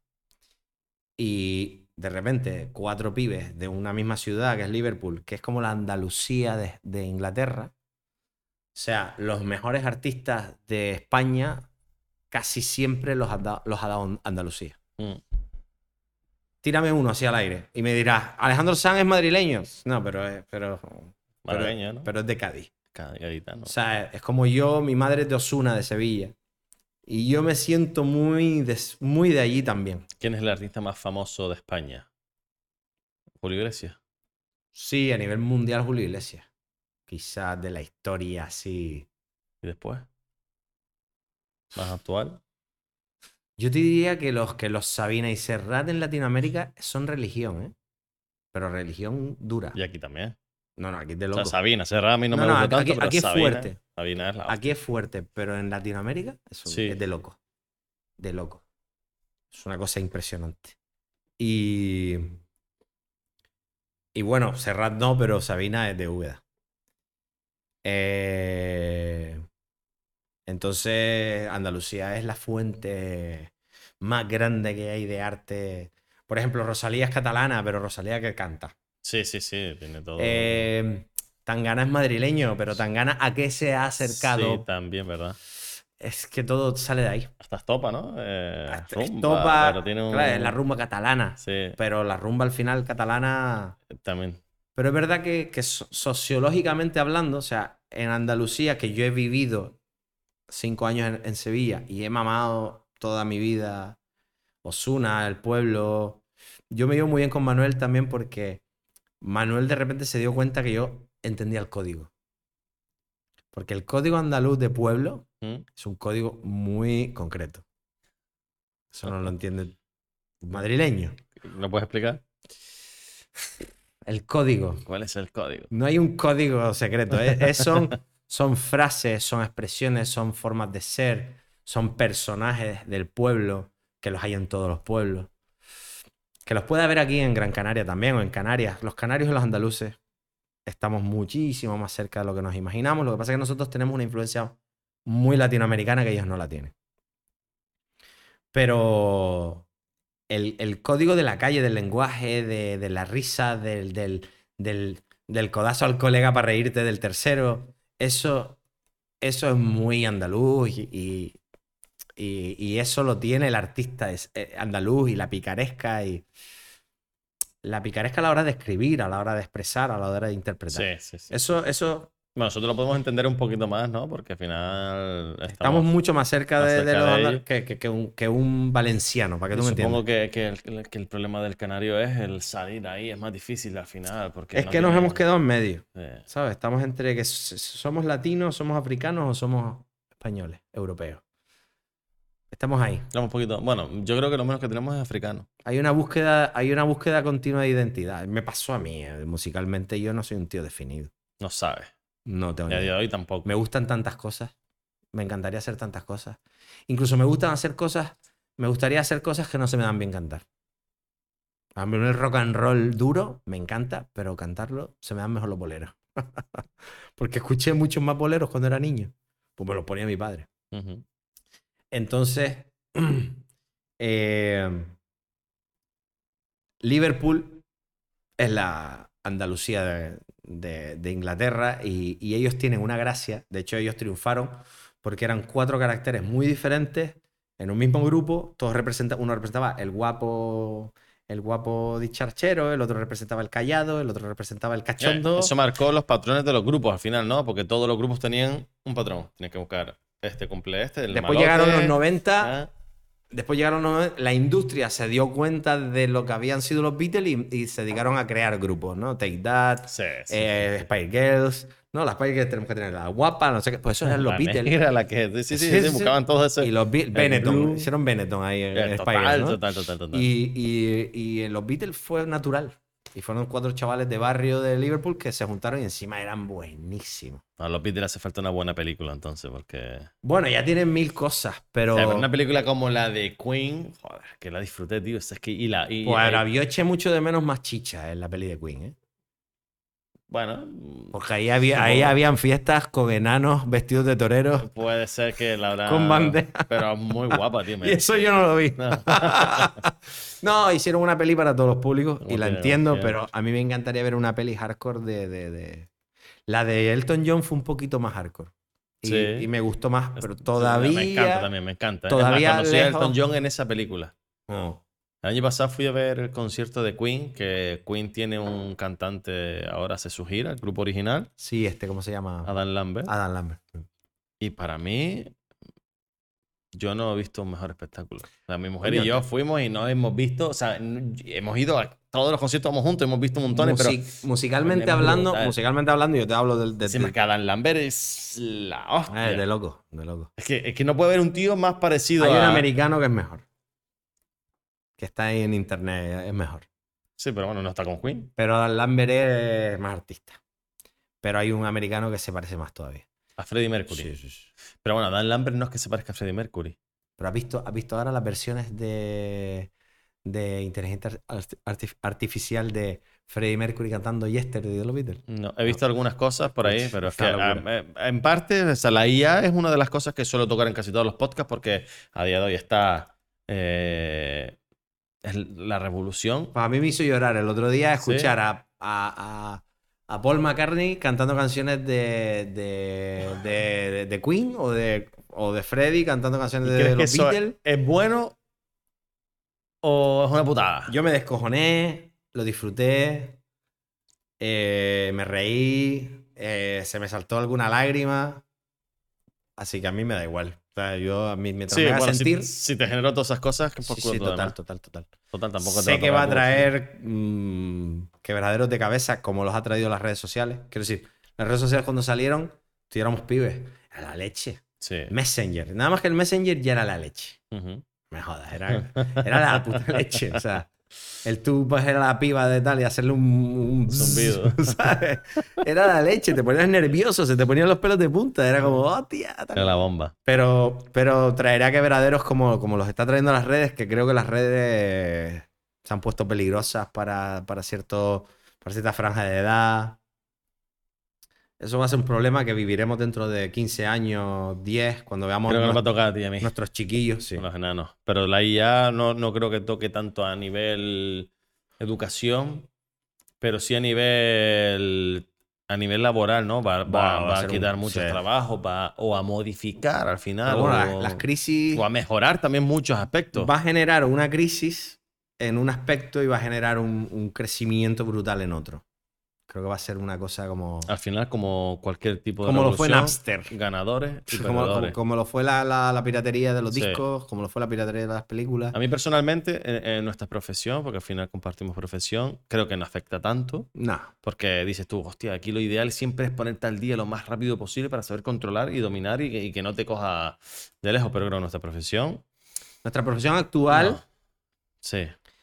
lo más importante es controlar gastos y controlar a las personas que trabajan con nosotros. personas, sí. A partir de ahí, todo lo demás, mm, mm, gente como nosotros que nos gusta hacer las cosas bien, no es tan complicado. Pero el control de gastos y de personal al final es el quebradero de cabeza. Bueno, tú lo sabes. O sea, y el, el control de gastos Bueno, viene, viene a través del, del control de personal. La IA te puede ayudar en eso, en el Por control de supuesto. gastos. Ahí sí podemos Sobre todo- aprovecharlo. sí, sobre todo el control de horario, ver los horarios que más te convienen, que Sí, sí, sí, sí, sí. Eh, Es más, seguramente las plataformas que usemos de ayuda, como de gestión, de, de contabilidad, están implementando la IA. Yo estoy tanto, deseando, no- yo no- estoy no deseando tener una herramienta que claramente, o sea, yo, yo metiéndole datos me, me dé soluciones. Porque muchas veces es un poco... Bueno, tiene- podrías usar el chat GPT. Y, bueno, está el de pago, evidentemente. El de pago es el idea, que son 20 pavos al mes, tampoco es una gran locura. Pero posiblemente ahí te puede echar una mano. Mm. ¿Qué opinas eh, de la irrupción del reggaetón, que a día de hoy es el macho alfa de la pero ¿cómo, me, cómo me preguntas? En 2023, la erosión del reggaetón. El reggaetón en Canarias, y tú lo sabes, estamos hablando del casi do- 98. Sí. Pero ahora es como, ahora, mira, la diferencia, ¿no? Bueno, cuando Eh, tú y yo salíamos de marcha con sí, sí. 16 años, el ya reggaetón era sí, duro. ya nos cogió. Don Omar, Pero claro, en ese momento era, era ahora es, es que ahora yo, yo siempre tengo esa discusión eh, con mi mujer o, no, el reggaetón, ¿cómo tú estás reggaetón? Digo, a ver, hay cosas de reggaetón que me encantan, Sí. hay cosas que no me gustan nada, pero Ha mejorado dime, mucho. ¿Cuántos artistas latinos que hace 15 años to- eh, tocaban un tipo de música y ahora tocan reggaetón? O sea, sin ir más lejos, Shakira. Shakira tenía baladas, tenía canciones... eh, ahora Luis Fonsi, ¿te acuerdas de Luis Fonsi? Luis Fonsi también. Con la Luis guitarrita Fonsi, y el exacto. piano, y Luis al Fonsi final- es otro que, gran ejemplo, como Shakira, de que esa gente lo que ha hecho ahora es, bueno, incluso Mar Anthony, eh, Jennifer López, eh, pues, porque Mar Anthony sigue tocando sus temas de Es su que es un ritmo que proviene de África que, que es irresistible al baile. Sí. Y ya está. Y el, y el ser humano, eh, hay un disco de Dressler, Que lleva ya años. sí, hay, ¿no? hay un No, disco no de. Dressler que lo explica muy bien, ¿Sí? bailar en la cueva. Somos seres mm, que nos gusta, ¿sabes? Que nos haces así, ¿sabes? Y nos ponemos a bailar. Sí. Y bailar nos hace relacionarnos y somos, y somos seres de relación. Ahí estaba viendo que el, el punta, punta, pum, ese, ese boom genera placer en el cerebro. Claro. O sea, genera endorfina, genera, ¿sabes? Es que eso, todo eso te mueve. Yo, por ejemplo, No soy bailarín. Bailo cuando, cuando estoy bajo las influencias de. de. de cualquier. de. bueno. De la canción de Eurovisión. de las cosas. Aquel- aquello pues bailaba obligado. Sí, sí, sí, lo sé. Sinceramente. Lo sé, lo oí, lo oí. Yo hay, hay, hay imágenes en el- del, del coreógrafo diciéndome, Ramón, tío, mira, tienes que bailar porque si no, no tiene sentido que tú cantes esta canción ahí parado, no tiene sentido, tienes que bailar. Y dije, coño, pues es verdad, tienes razón. Y bailé, y bailé obligado. Y no bailaba mal. Considero que no bailo mal, pero no bailo, pero no soy bailarín. Bailo, me gusta bailar cuando me tomo dos copas y me quiero relajar y bailo, y bailo al flow de lo que sea. No me pongo una coreografía porque lo odio. Mm. Por ejemplo, toda esta fiebre de la bachata y tal, que yo tengo fiestas en mi local. Que recuerdo que me, o sea, recuerdo no, te digo, me- los profesores y la peña que está allí me dice, coño, tienes las fiestas en tu local, da clases, aquí se baila, da clases en mi local. Y tú no bailas. Y yo, es una coreografía, no me pongas uno, dos, tres, no me digas lo que tengo que hacer. Yo bailar, para mí bailar es libertad. ¿Sabes? Siente, cierra los ojos y baila. Eso para mí es bailar. Eh, después cantar, no, por ejemplo, es otro rollo. Pero es que el reggaetón, tío, no tiene... No, o sea, hay ritmos africanos y hay otros ritmos que te pueden llevar al mismo punto, pero no se han comercializado de, de- de tan bien manera, ¿sabes? Ujú. Este, ¿Y te gusta? hay cosas que me gustan, hay otras que me, que me, que me, me parecen horrorosas. Musicalmente, letrísticamente hablando. Sí, a ni- a nivel calidad musical. Yo, por ejemplo, tengo algún cocinero que pone ahí el móvil para trabajar, ¿no? Para cortar cebollas y pone reggaetón. Y, y a veces escucho cosas porque estoy paso por ahí y digo, ¿en serio que acaba de decir esto? ¿En serio? Sí, qué triste, ¿no? Pero. Pero sí. es- Hay algunos que han evolucionado con las letras y otros que van a lo más bajo uno que hay en las letras. Sí. Y han funcionado. A mí lo que, me, lo que me molesta un poco es que a lo mejor el, el público se coma eso. ¿Y Bad Bunny te gusta? Sí, Bad Bunny sí. A mí también. Tiene. Y le cogías al principio y le de- decía, pero ¿cómo puede gustar este tío? Sí, me gusta. ¿Cómo canta? Pero lo coño, pues hay canciones que no son tan conocidas de él que decía, coño, este cabrón tiene canciones guapas, joder. Tiene. eh, yo me reía mucho con una compañera de Sony, ¿no? Porque ella me decía que le recordaba a veces hablando, ¿no? A Bad Bunny. O cuando ponían un tema de Bad Bunny, o cuando ponían cualquier tema, yo me ponía a cantarlo en plan Bad Bunny, imitándolo, y se partían el culo. Los madrileños les cuesta más imitar a Bad Bunny que a un canario. Y yo lo imitaba y se partían el culo. Y he, he tenido que escuchar. Te voy a decir una cosa. Gracias a mi trabajo en Sony, yo abrí mucho las orejas. Yo era súper talibán. Para. Me lo dice mi mujer, ¿eh? "Oh, ahora trabajas en Sony y te gusta el reggaetón. Digo, no, no, no, no. Digo, no es eso. Pero sí que es verdad que para poder entrar en, ciertas conversaciones o para poder tal, decir, he tenido que dejar de ser el melómano que era y pasar a ser un tipo más abierto de mente para poder trabajar con cierto tipo de gente y para poder opinar y para poder estar al nivel, ¿no? Porque, porque cuando trabajas en un sitio como Sony, joder, tienes que estar al nivel y te lo tienes que currar. Y es verdad que abrí las orejas y me vino muy bien porque he descubierto, por ejemplo, hay un tipo que me flipa, que es un niño argentino que se llama Milo J, que tiene un tema que a mi hija le encanta y tiene, el otro día una entrevista, que tiene 16 años o 17, me parece una locura. Y encima, la piba que lo lleva en Argentina es colega. Le escribí, le dije, me parece una locura y me dijo, es muy bueno. ¿Qué pasa? Que tú lo escuchas, le vi una entrevista y el padre escuchaba folclore de música, por Ay, ejemplo. Bueno, tío, Milo J aquí está, voy a seguir. Eh, Cupido. Cupido es un grupo en el que hay tres canarios, que dos de ellos son colegas de toda la vida. Eh, Cupido es un grupo que, que- que, bajo mi punto de vista, está infravalorado porque me parece el mejor grupo de pop del país. Eh, Argentina, y tres son canarios, ¿no? No, no, España, España España. y tres son canarios. Y yo lo escucho mucho con mi hija. A mi hija le encanta. Aparte, después encima, como son colegas, cuando vienen de aquí a Las Palmas de Navidad y eso, Cupido me suena, yo lo vi hace poco. Cupido es eh, el viejo Astra, que después fue solo Astra, que era un grupo eh, alternativo canario, que se juntan con Pin Flaco. trapero catalán, y forman Cupido. Y yo tuve casi la oportunidad de ficharlos en Sony, pero yo acababa de llegar a Sony y ellos ya habían negociado con otra y se me escapó esa oportunidad. Pero me parece uno de los mejores grupos que ha habido en los últimos 15, 20 años en España, con diferencia. Y mm, en general, son géneros, músicas que mi mujer, que escucha mucho reggaetón, no es capaz de escuchar eso. ¿No? ¿No? Y yo ahora sí, porque es como que abrí esas orejas y me entra mucho mejor lo nuevo. Que muchos que perrean todos los fines de semana. A mí es que me, me gusta. Yo escucho de todo. Es que soy capaz de oír la más moderna de reggaetón, a poner al viejito Sabina, a poner a Michael Jackson, a poner a Queen. El tema es que a mí, a mí- flipa a mí hay muchas cosas, como ya profesional de la industria que me convertí después, que valoro mucho como temas de sonido, producción, cómo suenan las cosas, el flow que tiene el tipo cantando, cómo lo hace, cómo pronuncia. Eh, son detalles súper importantes que la peña no se da cuenta. La peña escucha una canción y le gusta y punto y no sabe por qué. Pero uno cuando se, cuando se profesionaliza, tú empiezas a localizar cosas de esas. Dices, ah, este cabrón, es que claro, es que está haciendo esto, esto, esto. Y no es esto". casualidad. Y no es casualidad. Na- ahí. Y que nada es gusten. casualidad. Y que gusten es por algo. No es casualidad. Para nada. Para nada. Y quizás, volviendo a hablar de Quevedo, ni él sepa. Tú le preguntas a día de hoy, a lo mejor, quizás, no sé, no he hablado con él. A lo mejor yo tengo una conversación con él privada y me dice, mira, yo esto, esto, esto lo hago por esto, esto lo hago por esto.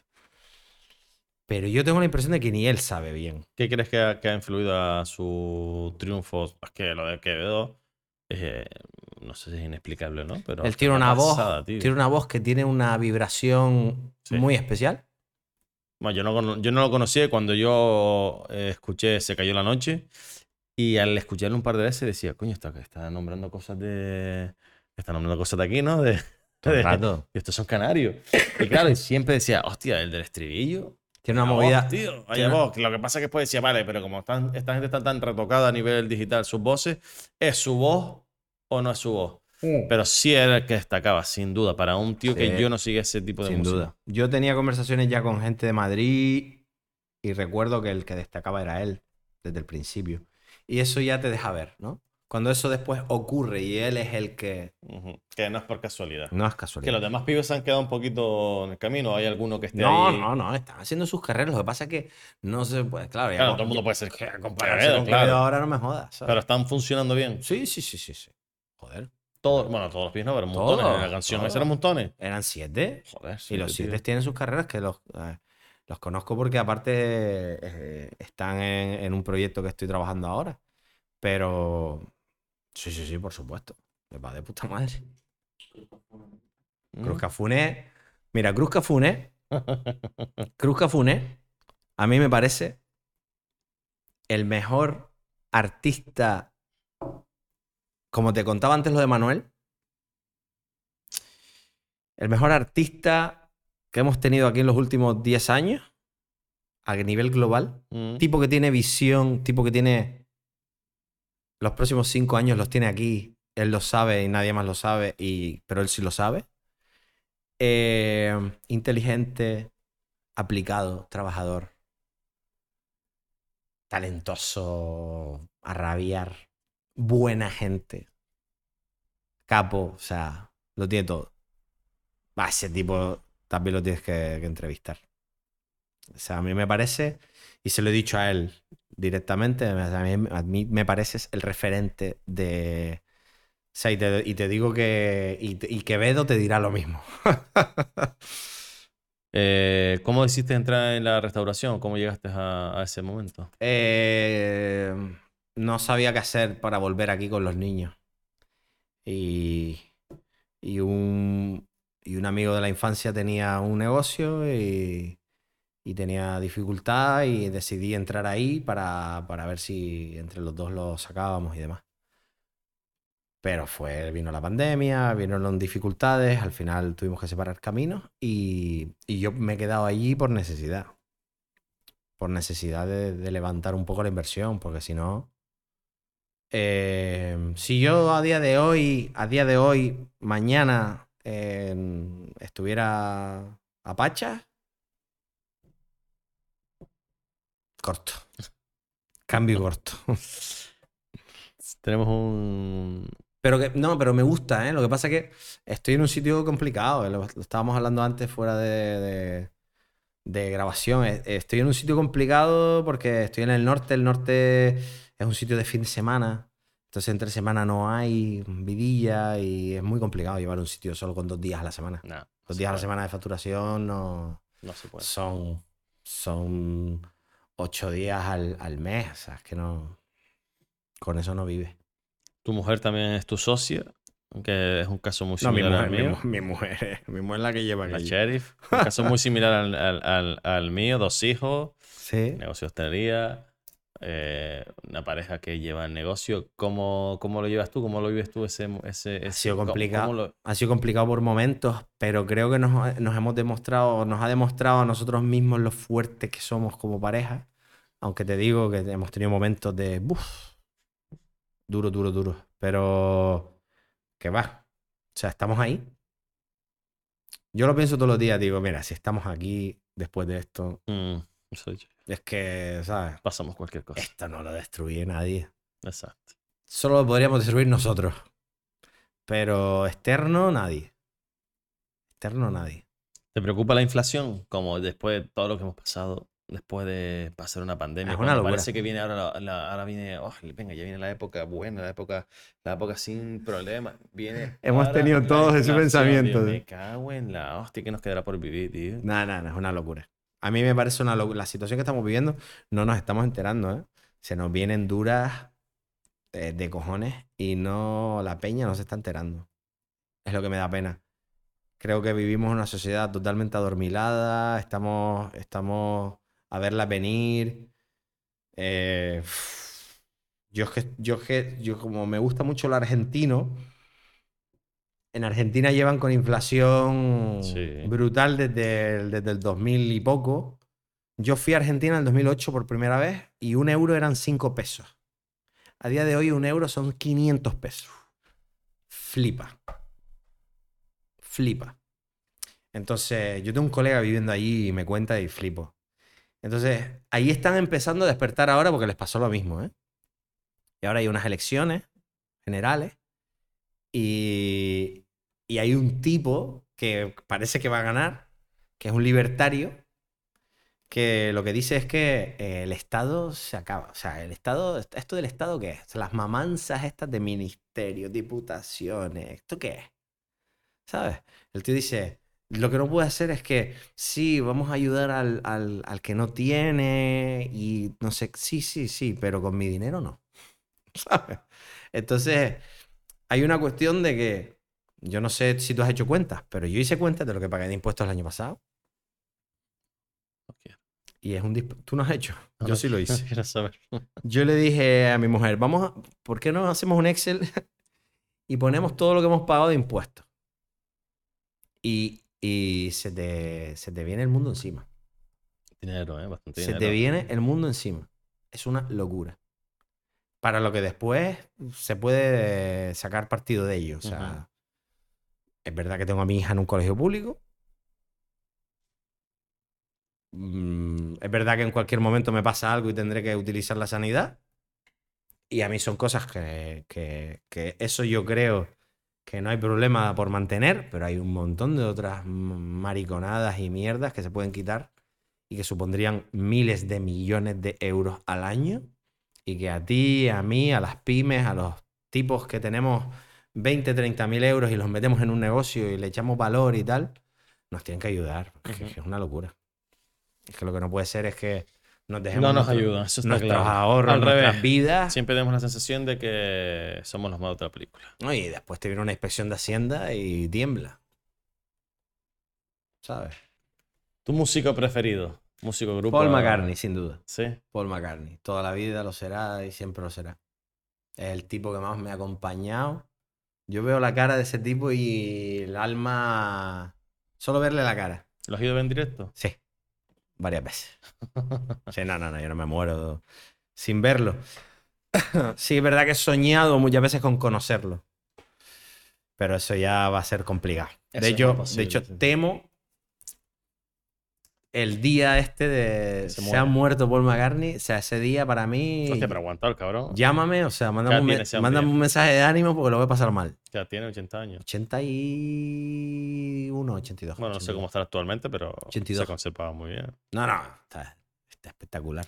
Yo la última vez que lo vi fue en Oslo, en el 2014, 15, 15, 15 yo creo. Y recuerdo que pillé unos asientos bastante atrás porque eran carísimos. Em, pero en medio del concierto, que no se permitía, pero dije, mira, para- ¿sabes que esto que te levantas al baño la peña se levanta, va, viene, hay gente moviéndose? Dije, esta es la mía. Y me levanté y fui como que yo iba a mi asiento de primera fila. Y llegué y lo vi ahí a 5 metros. Y lo miré, lo miré, lo miré. Y cuando dije, ya van a venir a por mí, me di la vuelta y me fui, pero lo, lo, lo miré, lo, lo vi. Estuve ahí a 5 metros de él.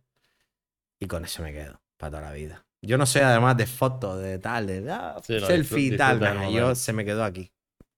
Ah, Y aquí, sobre todo. Y. mm, No sé, es que me, me- me enseñó todo. O sea, me enseñó a cantar, me enseñó a tocar el bajo, lo poco que sé tocarlo. Eh, me enseñó a tocar la guitarra porque yo solo quería tocar la guitarra para cantar sus canciones. Entonces, me ha enseñado todo. Y se lo debo todo. A nivel musical, evidentemente. A. Pero a nivel vida también, porque es que me ha acompañado en los peores momentos. Sí. Siempre había una canción de él que me. Entonces, creo que es incalculable eh, el amor que yo siento hacia ese señor. eh, Sin conocerlo. Sin conocerlo, Joder. sí, sí, totalmente. A nivel nacional, mano, no entiendo. Carrasco. A nivel nacional, como te dije, Alejandro Sanz. A Manuel lo vivo de una manera es que es complicada porque lo admiro increíblemente mucho como músico, pero es que lo admiro muchísimo más como persona. Claro, otro rollo. Entonces, para mí está muy por encima él y su persona que su música, cuando su música es increíble, pero increíble. De hecho, aunque llene estadios de 75.000 personas, creo que está infravalorado. O sea, ¿Sí? yo lo creo, en serio.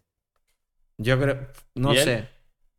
¿El qué? ¿El qué opina? ¿Está infra- infra- No, él está agradecidísimo. Él, está, él flipa en colores. A día de hoy todavía. Sí. Él, no, él va a un estadio y todavía y no se lo cree. En serio. ¿Es nivel top en cantantes nacionales o No, no, para mí me parece el número uno. Sí, pero eh, está considerado por números Sí. Un top. A nivel ventas, por ejemplo, físicas, Sí. es el número uno, junto con Alejandro Alborán. Está ahí. Eh, y a nivel conciertos, no le Es hace, que, pues sí, yo no, yo No no, no- hace. no sabía que. no le hace sombra a nadie. Nadie. Habrá que llevarle. Película preferida. Siempre dije Forrest Gump y lo sigue siendo, la verdad. Porque toca músicas y épocas que me flipan. La banda sonora. La banda sonora me parece un espectáculo. Qué importante es, ¿no? Pero la peli en sí, de, de los, todas las cosas que le pasaban y, y de que estuvo, y que estuvo con John Lennon y Yoko Ono ahí en la entrevista, ¿te acuerdas? Pero nada, Forrest Gump siempre me encantó. Esa ingenuidad brillante. Es que no se nota que somos de la misma época porque. un top 5 mío está Sí, fuera. sí, sí. Un top 5. Tengo tantas que me gustan que es un top 5. ¿Y series? Es que las series como que se van superponiendo. Eh, Juego de Tronos. Ya llegué a la séptima temporada cansaete y ¿Sí o qué? trepidante, trepidante, Se corto, tío. trepidante, pero, pero de, de ya, Dios mío, que acabe. Sí, me encanta. No, quería saber el final. Ya es como la séptima temporada, o sea, eran 10 capítulos, creo. Pues los 9 eran como, venga, venga, venga. que- Ahora vienen los spin-offs de Jon Snow. Así bueno, que eh, vi, la del dragón, que va molando. Es una primera temporada, Está hay que verlo, pero está bien. igual que la de Cientos Anillos. Yo creo que están viendo a temporada. ver cómo va y si ya no le meten más presupuesto. No, no, sí como pasó Juego, sí. como Juego de Tronos, la primera temporada, ¿ves? Una mierda. Después fue de puta madre y empezaron a Yo meterle no, pasta. no sé si lo hablé con, con Horacio, con Kirian, que, que siempre digo que, coño, Juego de Tronos lo petó a partir de la cuarta, de la cuarta temporada. Sí, sí, Pero sí, que también estamos hablando de que en esa época las series todavía no eran el boom. Total. El boom empezó más o menos a partir de ahí. A partir de ahí ya fue bueno, series a punta palas más. La gente Total. se empezó, empezó a conocer a HBO por, por Juego de Tronos.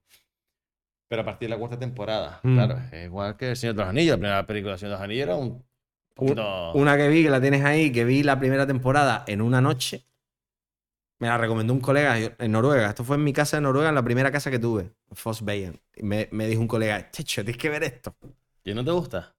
No, no, me vi la primera temporada En en, una noche. Es que Stranger Things Empecé a las 9 de la noche y acabé a las 7 de la mañana. toca muchos ámbitos de nuestra época. O sea, y Sí. pone mucha música, Total. mucho, y entonces te recuerda en todo momento a ver los Gren y los Grité. Total, total. Te, te toca todos esos puntos. Y no, y no has visto más, sí, has visto todas. Todas, todas. Vi todas. Me encanta. Me encanta. Y eso Sí que es verdad que la primera fue como ¡guau! Y ya las otras han sido como, ok. Pero la primera, la primera me, me, me- La música. Todo, todo. Es más, tú, eh, si no has oído Los la. personajes también están de puta madre. Sí, si no El humor que brutal. hay. La canción del de, la- drama. de nuestra intro es muy ochentera. O sea, Bueno, yo después en Noruega, con este que me que dije que me hice muy amigo del director de la serie con la que tal, que fue el que me recomendó la serie, hicimos una serie muy Stranger Things. Pero basada en, en una historia navideña noruega. De Julenisse, del, del Papá Noel noruego. Y era todo con asesinatos y, o sea, era una, una coña.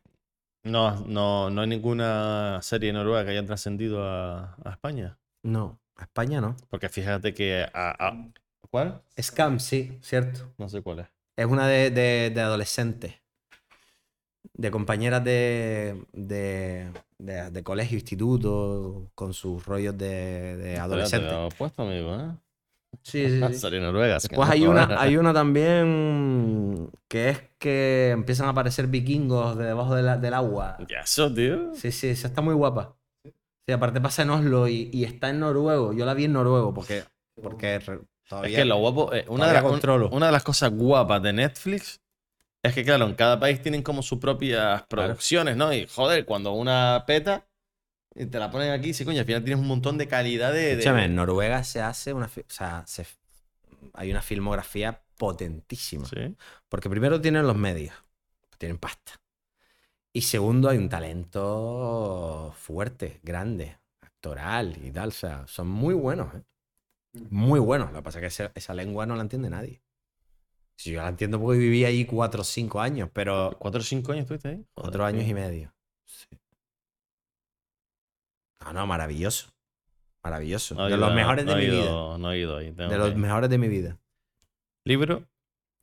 Libro te, te diría que el que recuerdo con más pasión fue el de Geoff Emerick, que es el técnico sonido de los Beatles.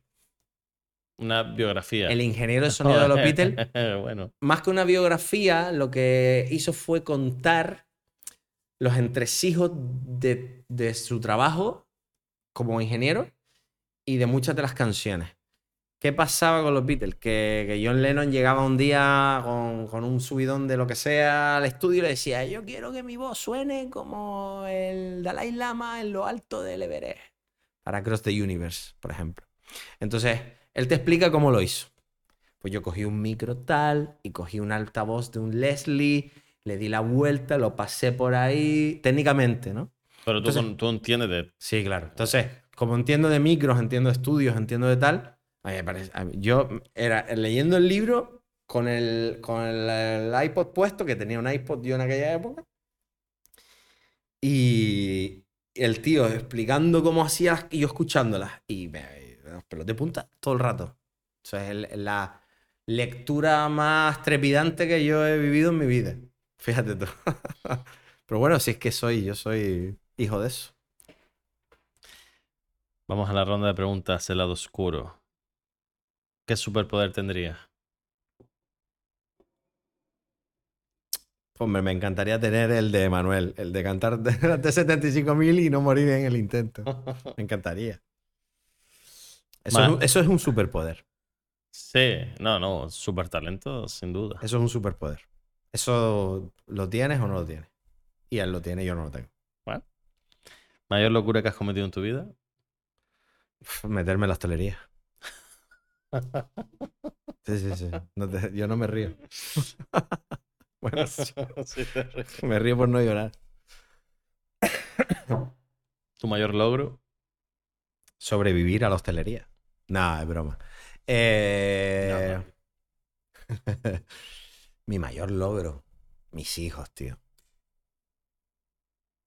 Y ahí estoy súper a tope. Sí. Sí. Yo la paternidad era algo que busqué y que la quería y que, la, y que, y que aparte yo siempre decía que quiero una niña. Y yo le decía a mi mujer, quiero una niña que se parezca a ti. ¡Pum! La tengo. Y después y- Gala y Nico. y Nico. Nicolás. Y después eh, quería una parejita y pum, la tengo. Y es como, Dios, ya está, ya está. Estamos igual. Estaría niña, niño, parejita. Sí, sí. Total, Maravilloso. si es que no puedo pedir más. ¿Viajarías al futuro o al pasado? Al pasado. ¿Por qué? Eh, yo me iría a, a Londres en el 61, 2. Me dedicaré- me dedicaría a tocar en, en clubs. Sí. Sí. Y whatever happen, no me da igual. ¿Has pensado bien la, respuesta? ¿O No, pero futuro al pasado? Joder, que parece que no, pero. futuro me. El futuro. Futuro podría ver qué serían tus hijos dentro de 20 años. Que sean lo que quieran. Eso me, me da igual. De verdad te lo pido. Que sean felices.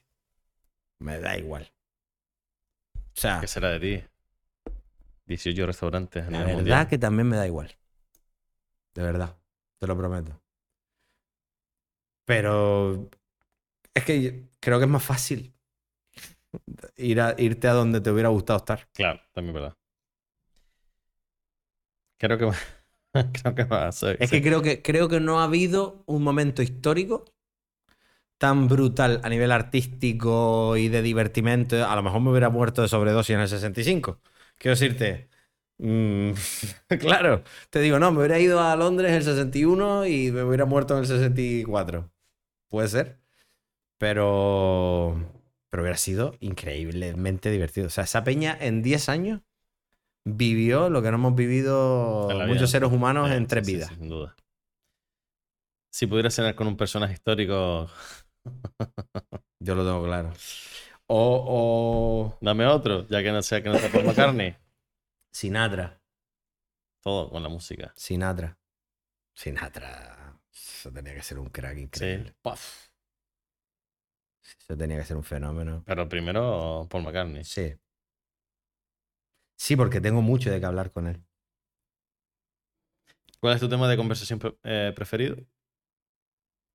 Es una pregunta, me, me encanta esta pregunta, ¿eh? porque, joder, eh, ¿en, qué tema, ¿en qué tema de conversación tú disfrutas más, te ves más desenvuelto? No, no, no sé la música, pero, pero ¿cuál es el que más te gusta? Si tiene que ver con la música, me desenvuelvo bien.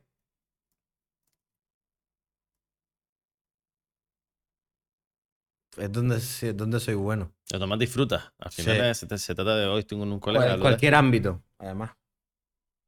Sí, Cualquier ámbito. pues, claro, has tenido la suerte de estar aquí, aquí, aquí, atrás. Exacto. He estado en, sí, en todos los ámbitos y sí. Ahí es donde me encuentro natural. Pues está claro que si te sale lo, de la, lo del sello, eres un tío que controla bastante. Me, yo creo que si de verdad simplemente le dedico tiempo y cariño, va a ir bien. ¿Cuál sería tu profesión ideal? El sello. El sello, quiero decir, ayudar a, a, los chavales y a las chavalas a que, a que, a que, lo, que lo que están haciendo y lo que están desarrollando ocurra. Ni, eh, ni con mayor ni con menor pretensión de la que tengan, quiero decir. O sea, al nivel que, el, nivel, el nivel que se merezcan, que lo consigan. Pues eso es lo más importante en la música. O en el arte en general que tú, tu capacidad y lo que tú seas capaz de dar, que consigas lo que tú puedas llegar a conseguir. Ya puede ser esto o, infinito, pero que tengas la oportunidad de conseguirlo y que lo consigas. Ver es- esa satisfacción de esa persona y, y mía, si lo he podido ayudar, no tiene comparación. Porque lo he vivido y no tiene comparación. Yo haber colaborado un poquito a que Manuel cante delante de 75.000 personas, sí he colaborado, que creo que, que sí. Ya no como asistente o como trabajador, como amigo. Manuel a mí durante muchos años me ha llamado para cantarme todas las canciones que ha sacado. ¿Qué te parece? Siempre. Entonces, coño, quieras que no, cuando saca el disco y las canciones van bien, pues en su momento a lo mejor hace un año le dije, joder, esta sí, pero es- esta, esta no, pero esta sí. Y, eh, o esto sí, y el tipo a lo mejor me hizo medio caso en ese momento y eso, es, eso, ¿Te sigue llamando? sí, sí, sí. Ahí estamos. Y que sea toda la vida. Así viene un día para acá y lo trae. Bueno, son de esas orejas que, que él sabe que... Se fía, se fía. Sí, Sí, sí, sí. se sí. Normal. Entonces estamos, llevamos toda la vida un poco, joder, 20 años. 20 años, Es tío. que lo he visto todo, desde sus temas de pibe hasta sus temas de padre con 40 años y con, ¿sabes? Sí, Y aparte que estamos en momentos iguales de la vida, ¿sabes? Estamos... ¿Cuál es la mejor pregunta que te podrían hacer? Esta está guapa, esta me encanta. Ahí... Ahí voy a tirar de... De terapia, tío, porque, porque, porque como te dije antes, voy a terapia. Voy a terapia porque no es fácil acercarse a los 40 cuando siempre pensaste que eras un pibe. Mm. Em, tener dos hijos en el mundo te pone en un plano que dices tú, hostia, hay que ser responsable, hay que ser... Y de repente cuando un día no lo eres, eso duele. Y...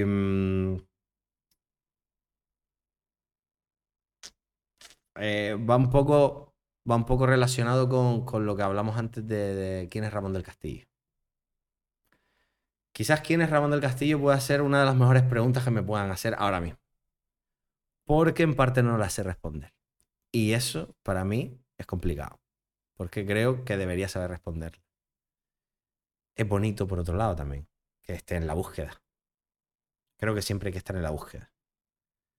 Em, pero muchas veces me flagelo un pelín de decir, tendrías que tener un pelín más claro quién es Ramón del Castillo. Y no lo tengo tan claro. Así que puede que sea una de las mejores preguntas que me puedan hacer. Es una Y me la hiciste la primera. Sí, sí. pero es una pregunta que yo creo que cualquiera que se la diga. Si la dice, puede decir algo rápido, pero después. Va a falsear, o tío, sea, o sea. Si la piensa bien, dice, hostia. Quizás es una pregunta en la que tenga que reflexionar Yo bastante. voy al psicólogo, a la psicóloga de vez en cuando, hablamos y, y- y ella me dice, qué cabrón eres, que no eres capaz de... de- mm, Eres calculador hasta para responderme. Sí, eso me pasaba a mí, ¿eh? Claro. Hasta que fui a Rudy y. Oye, Rudy, ¿eh? Gran, gran... A Rudy. eh, eh, Remarco, Rudy- remarco tu primer podcast, me pareció maravilloso. Gracias. Que todo el mundo vaya a escucharlo. Gracias, Rudy, porque él es el. No, un crack, un crack. el Lo del padre, lo del padre me voló la cabeza. Sí. Sí. Sí, porque, porque todos tenemos nuestras relaciones con nuestros familiares, padres, tal, no sé qué. Y Bueno, que sepas que es, es curioso. es más duro aún de lo que contó, ¿eh? Seguro. Es más duro porque luego fuera No, de mira, antena yo, me, me, contó. yo me lo imaginé. Yo tuve, una, yo tuve una situación personal muy complicada en un momento dado con una persona tremendamente cercana que, que- se murió y, y que y que me hizo replantearme toda mi vida y que me hizo cambiar muchas cosas y que me hizo me dio un vuelco la vida y que de hecho me pasé muchos años sin poder hablar del tema porque, porque me derrumbaba. Después he podido hablar del tema, pero el otro día en terapia me volví a derrumbar. ¿Sabes? Son cosas que te remueven. Y, y va un poco por eso que hablaba él, de hablarle a, a, a eso que está ahí, que ya no es esa persona, pero eh, ahí hay todo un mundo, que todo ser humano nos encontramos en algún momento, que es cuando nos encontramos con la muerte. No la tuya, sino la de... Sí, la de alguien cercano. Porque lo que decía él es verdad, o sea, cuando llega, se llegó y se acabó. O por lo menos yo también creo un poco eso. Hay que naturalizar la muerte. Sí. A- Ayer lo estaba hablando con mi hija. Papá, no me gusta hablar de eso. Digo, pero es que hay que naturalizarlo, hay que hablar de esto. Yo hablo con mi hija de esto y, y porque empezamos de repente un mosquito, ¿no? Que nos estaba picando y lo maté, ¿no? Y, y, Y ahí empiezan a... ah, y ahí empieza. Y empieza a preguntarte ella a ti, ¿no? Y, entonces ahí hay una conversación curiosa que te hace replantearte a ti mil Pues cosas. fíjate que te, te, te decía lo de Rudy porque yo iba, a- he ido a varios psicólogos, ¿no? Siempre uno buscando al que mejor le siente y decía, joder, soy capaz de hacer que el psicólogo diga o lo llevo por el camino que yo quiero. Sí, hay que Hasta a esa eso. persona yo la engaño. Pero con Rudy no. Con Rudy, Rudy te desnuda. Rudy me desnudó y el cabronazo y esta frase que te digo yo, mm, te la podrá decir montones de sus pacientes, son pacientes o clientes, eh, te lo van a decir porque es flipante que todos coincidimos, ¿no? Porque luego tenemos algunas veces una reunión de un grupo de empresarios. Vamos a comer por ahí, que ya te, te voy a invitar a que vengas a una. Eh, coincidimos todos en lo mismo, como en la admiración de decir, ¿cómo coño haces que no, no, cómo nos atrapas tan rápido? Es una máquina, ¿sabes? Te lo, te lo recomiendo. Yo creo que, eh, sin, sin conocerlo, pero por lo que lo escuché, creo que hay que ir a la raíz de la persona y la raíz de la persona eh, no somos gilipollas. La tenemos, o sea, tú la tienes clara tú y yo tengo clara a mí. Lo que pasa es que el día a día es, es una cuestión de, de- de filtrar y de sobrellevar y de... Y seguro que este jodido te coge y te pone en tu sitio rápido. Y de eso se trata. El tío te abre, el tío te abre, conecta, conecta y tú hablas. Tú eres capaz de hablar con él sin miedo, sin muros, sin barreras, si realmente te abres a él. Y ahí donde está el, el- ese momento es el que te empieza a ayudar. Claro. Porque tú eres capaz de ser tú mismo, no estás tratando de... Es que yo que he tenido buenos amigos, yo mu- muchas veces digo, a veces es mucho mejor un- dos, tres buenos amigos que un, que un buen psicólogo. Eh, al final es la capacidad que tú tengas de desnudarte, ¿sabes? Eh, yo, por ejemplo, con, con- con Manuel he tenido muchas de estas, ¿no? Pero, o con, o con otros amigos. eh, si tú eres capaz de llamar a un amigo y decirle, mira, me pasa esto, pero esto, y, y que te esté dando vergüenza decirlo, ahí, ahí ya hay una liberación y un... abres una puerta en ti mismo que cuando cuelgas, ¿sabes? Dices, coño, lo solté y oye, y no es para tanto. O lo solté y joder, que vaya tela, tengo que tener cuidado. Entonces son cosas que ya simplemente tener a alguien con quien quitarte Sí, el- con quien pueda hablarlo, que no te juzgue, que te escuche. Que si, y, si, y si luego tiene la capacidad de darte un buen consejo, que eso no es fácil. Total, Eso- total, eso total. es total. maravilloso. ¿A qué persona nos traerías aquí para un podcast conocido? que viniera, claro, porque no decir Manu, Carro- Manu Carrasco sería la hostia, pero evidentemente es Ojalá, imposible. ojalá. Eh, y te digo, a él esto le encanta. Eh, tienes que traer eh, a Sao. Carlos Cabrera. Carlos Cabrera, Sao, DJ Sao ST. Eh, es uno de los tipos más interesantes que me he encontrado yo en los últimos tiempos. Va a ser parte importante de este sello que te comenté. Eh, ha sido gran motivador de ello. Sao es un filmmaker, DJ, director audiovisual que lleva haciendo los vídeos de Quevedo, de, eh, de todos los artistas canarios que tú conozcas, seguramente Sao le ha hecho un vídeo. Y Sao lleva mucho tiempo teniendo una idea de hacer un proyecto en el que todos sus amigos se suban. Eso ha ocurrido. Sale el 30 de mayo. Y se llama After Hour. Y es, un, es una mixtape de 49 canciones con 49 artistas canarios, 29 productores. Y que me siento hiper mega orgulloso de haber formado parte de ese proyecto. Eh, lo he hecho como AR externo, digamos, como AR que era mi trabajo en Sony, pero lo he hecho para él, para este proyecto. Y creo que va a ser un antes y un después en la industria canaria musical, que creo que debe de existir de una maldita vez una industria canaria musical y audiovisual. Em, va a ser un antes y un después porque va a poner a mucha peña en el mapa, va a mover, va a mover mucha- mu- muchas cosas. Y además porque hay un interés de, de Madrid, de España y de la región hacia Canarias ahora mismo gigante. Sí, no, por el tema Quevedo. Creo que es el momento más importante que hemos tenido en Canarias en la historia, en la historia total, para poder afianzar lo que sale de aquí. Y en el mundo en el que vivimos ahora mismo, tenemos que, gracias a gente como Sao, pues eso va a poder ser más fácil. El valor que tiene ese señor de haber cogido 49 artistas y 29 productores y poner la pasta de su bolsillo, con alguna ayuda, pero con su bolsillo, mucho bolsillo, para que eso ocurra sin certezas de recuperar ese dinero y de que eso vaya a ocurrir y de que eso vaya a ser un antes y un después, se, ti- se tiene que sentar aquí y contarte por qué ha hecho eso. Pues ya sabes. Porque no ha habido nadie antes. Ya sabes, ¿no? No ha habido an- nadie antes que haya hecho eso. Eso hay que tenerlos cuadrados.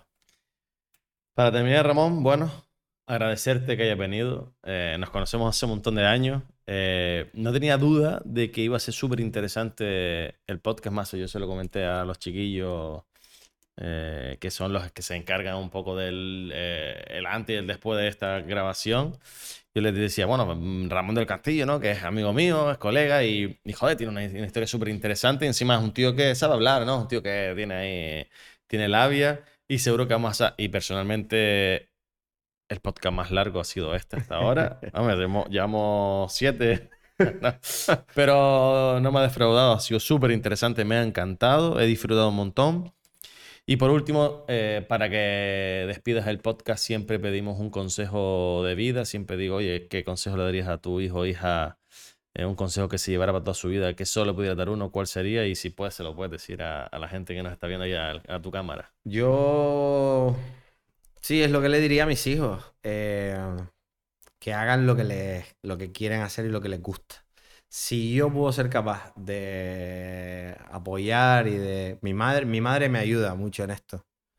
eh, y mi padre moralmente también, pero si pueden ser capaces de hacer lo que les gusta en la vida, no van a tener nunca la sensación de que han trabajado.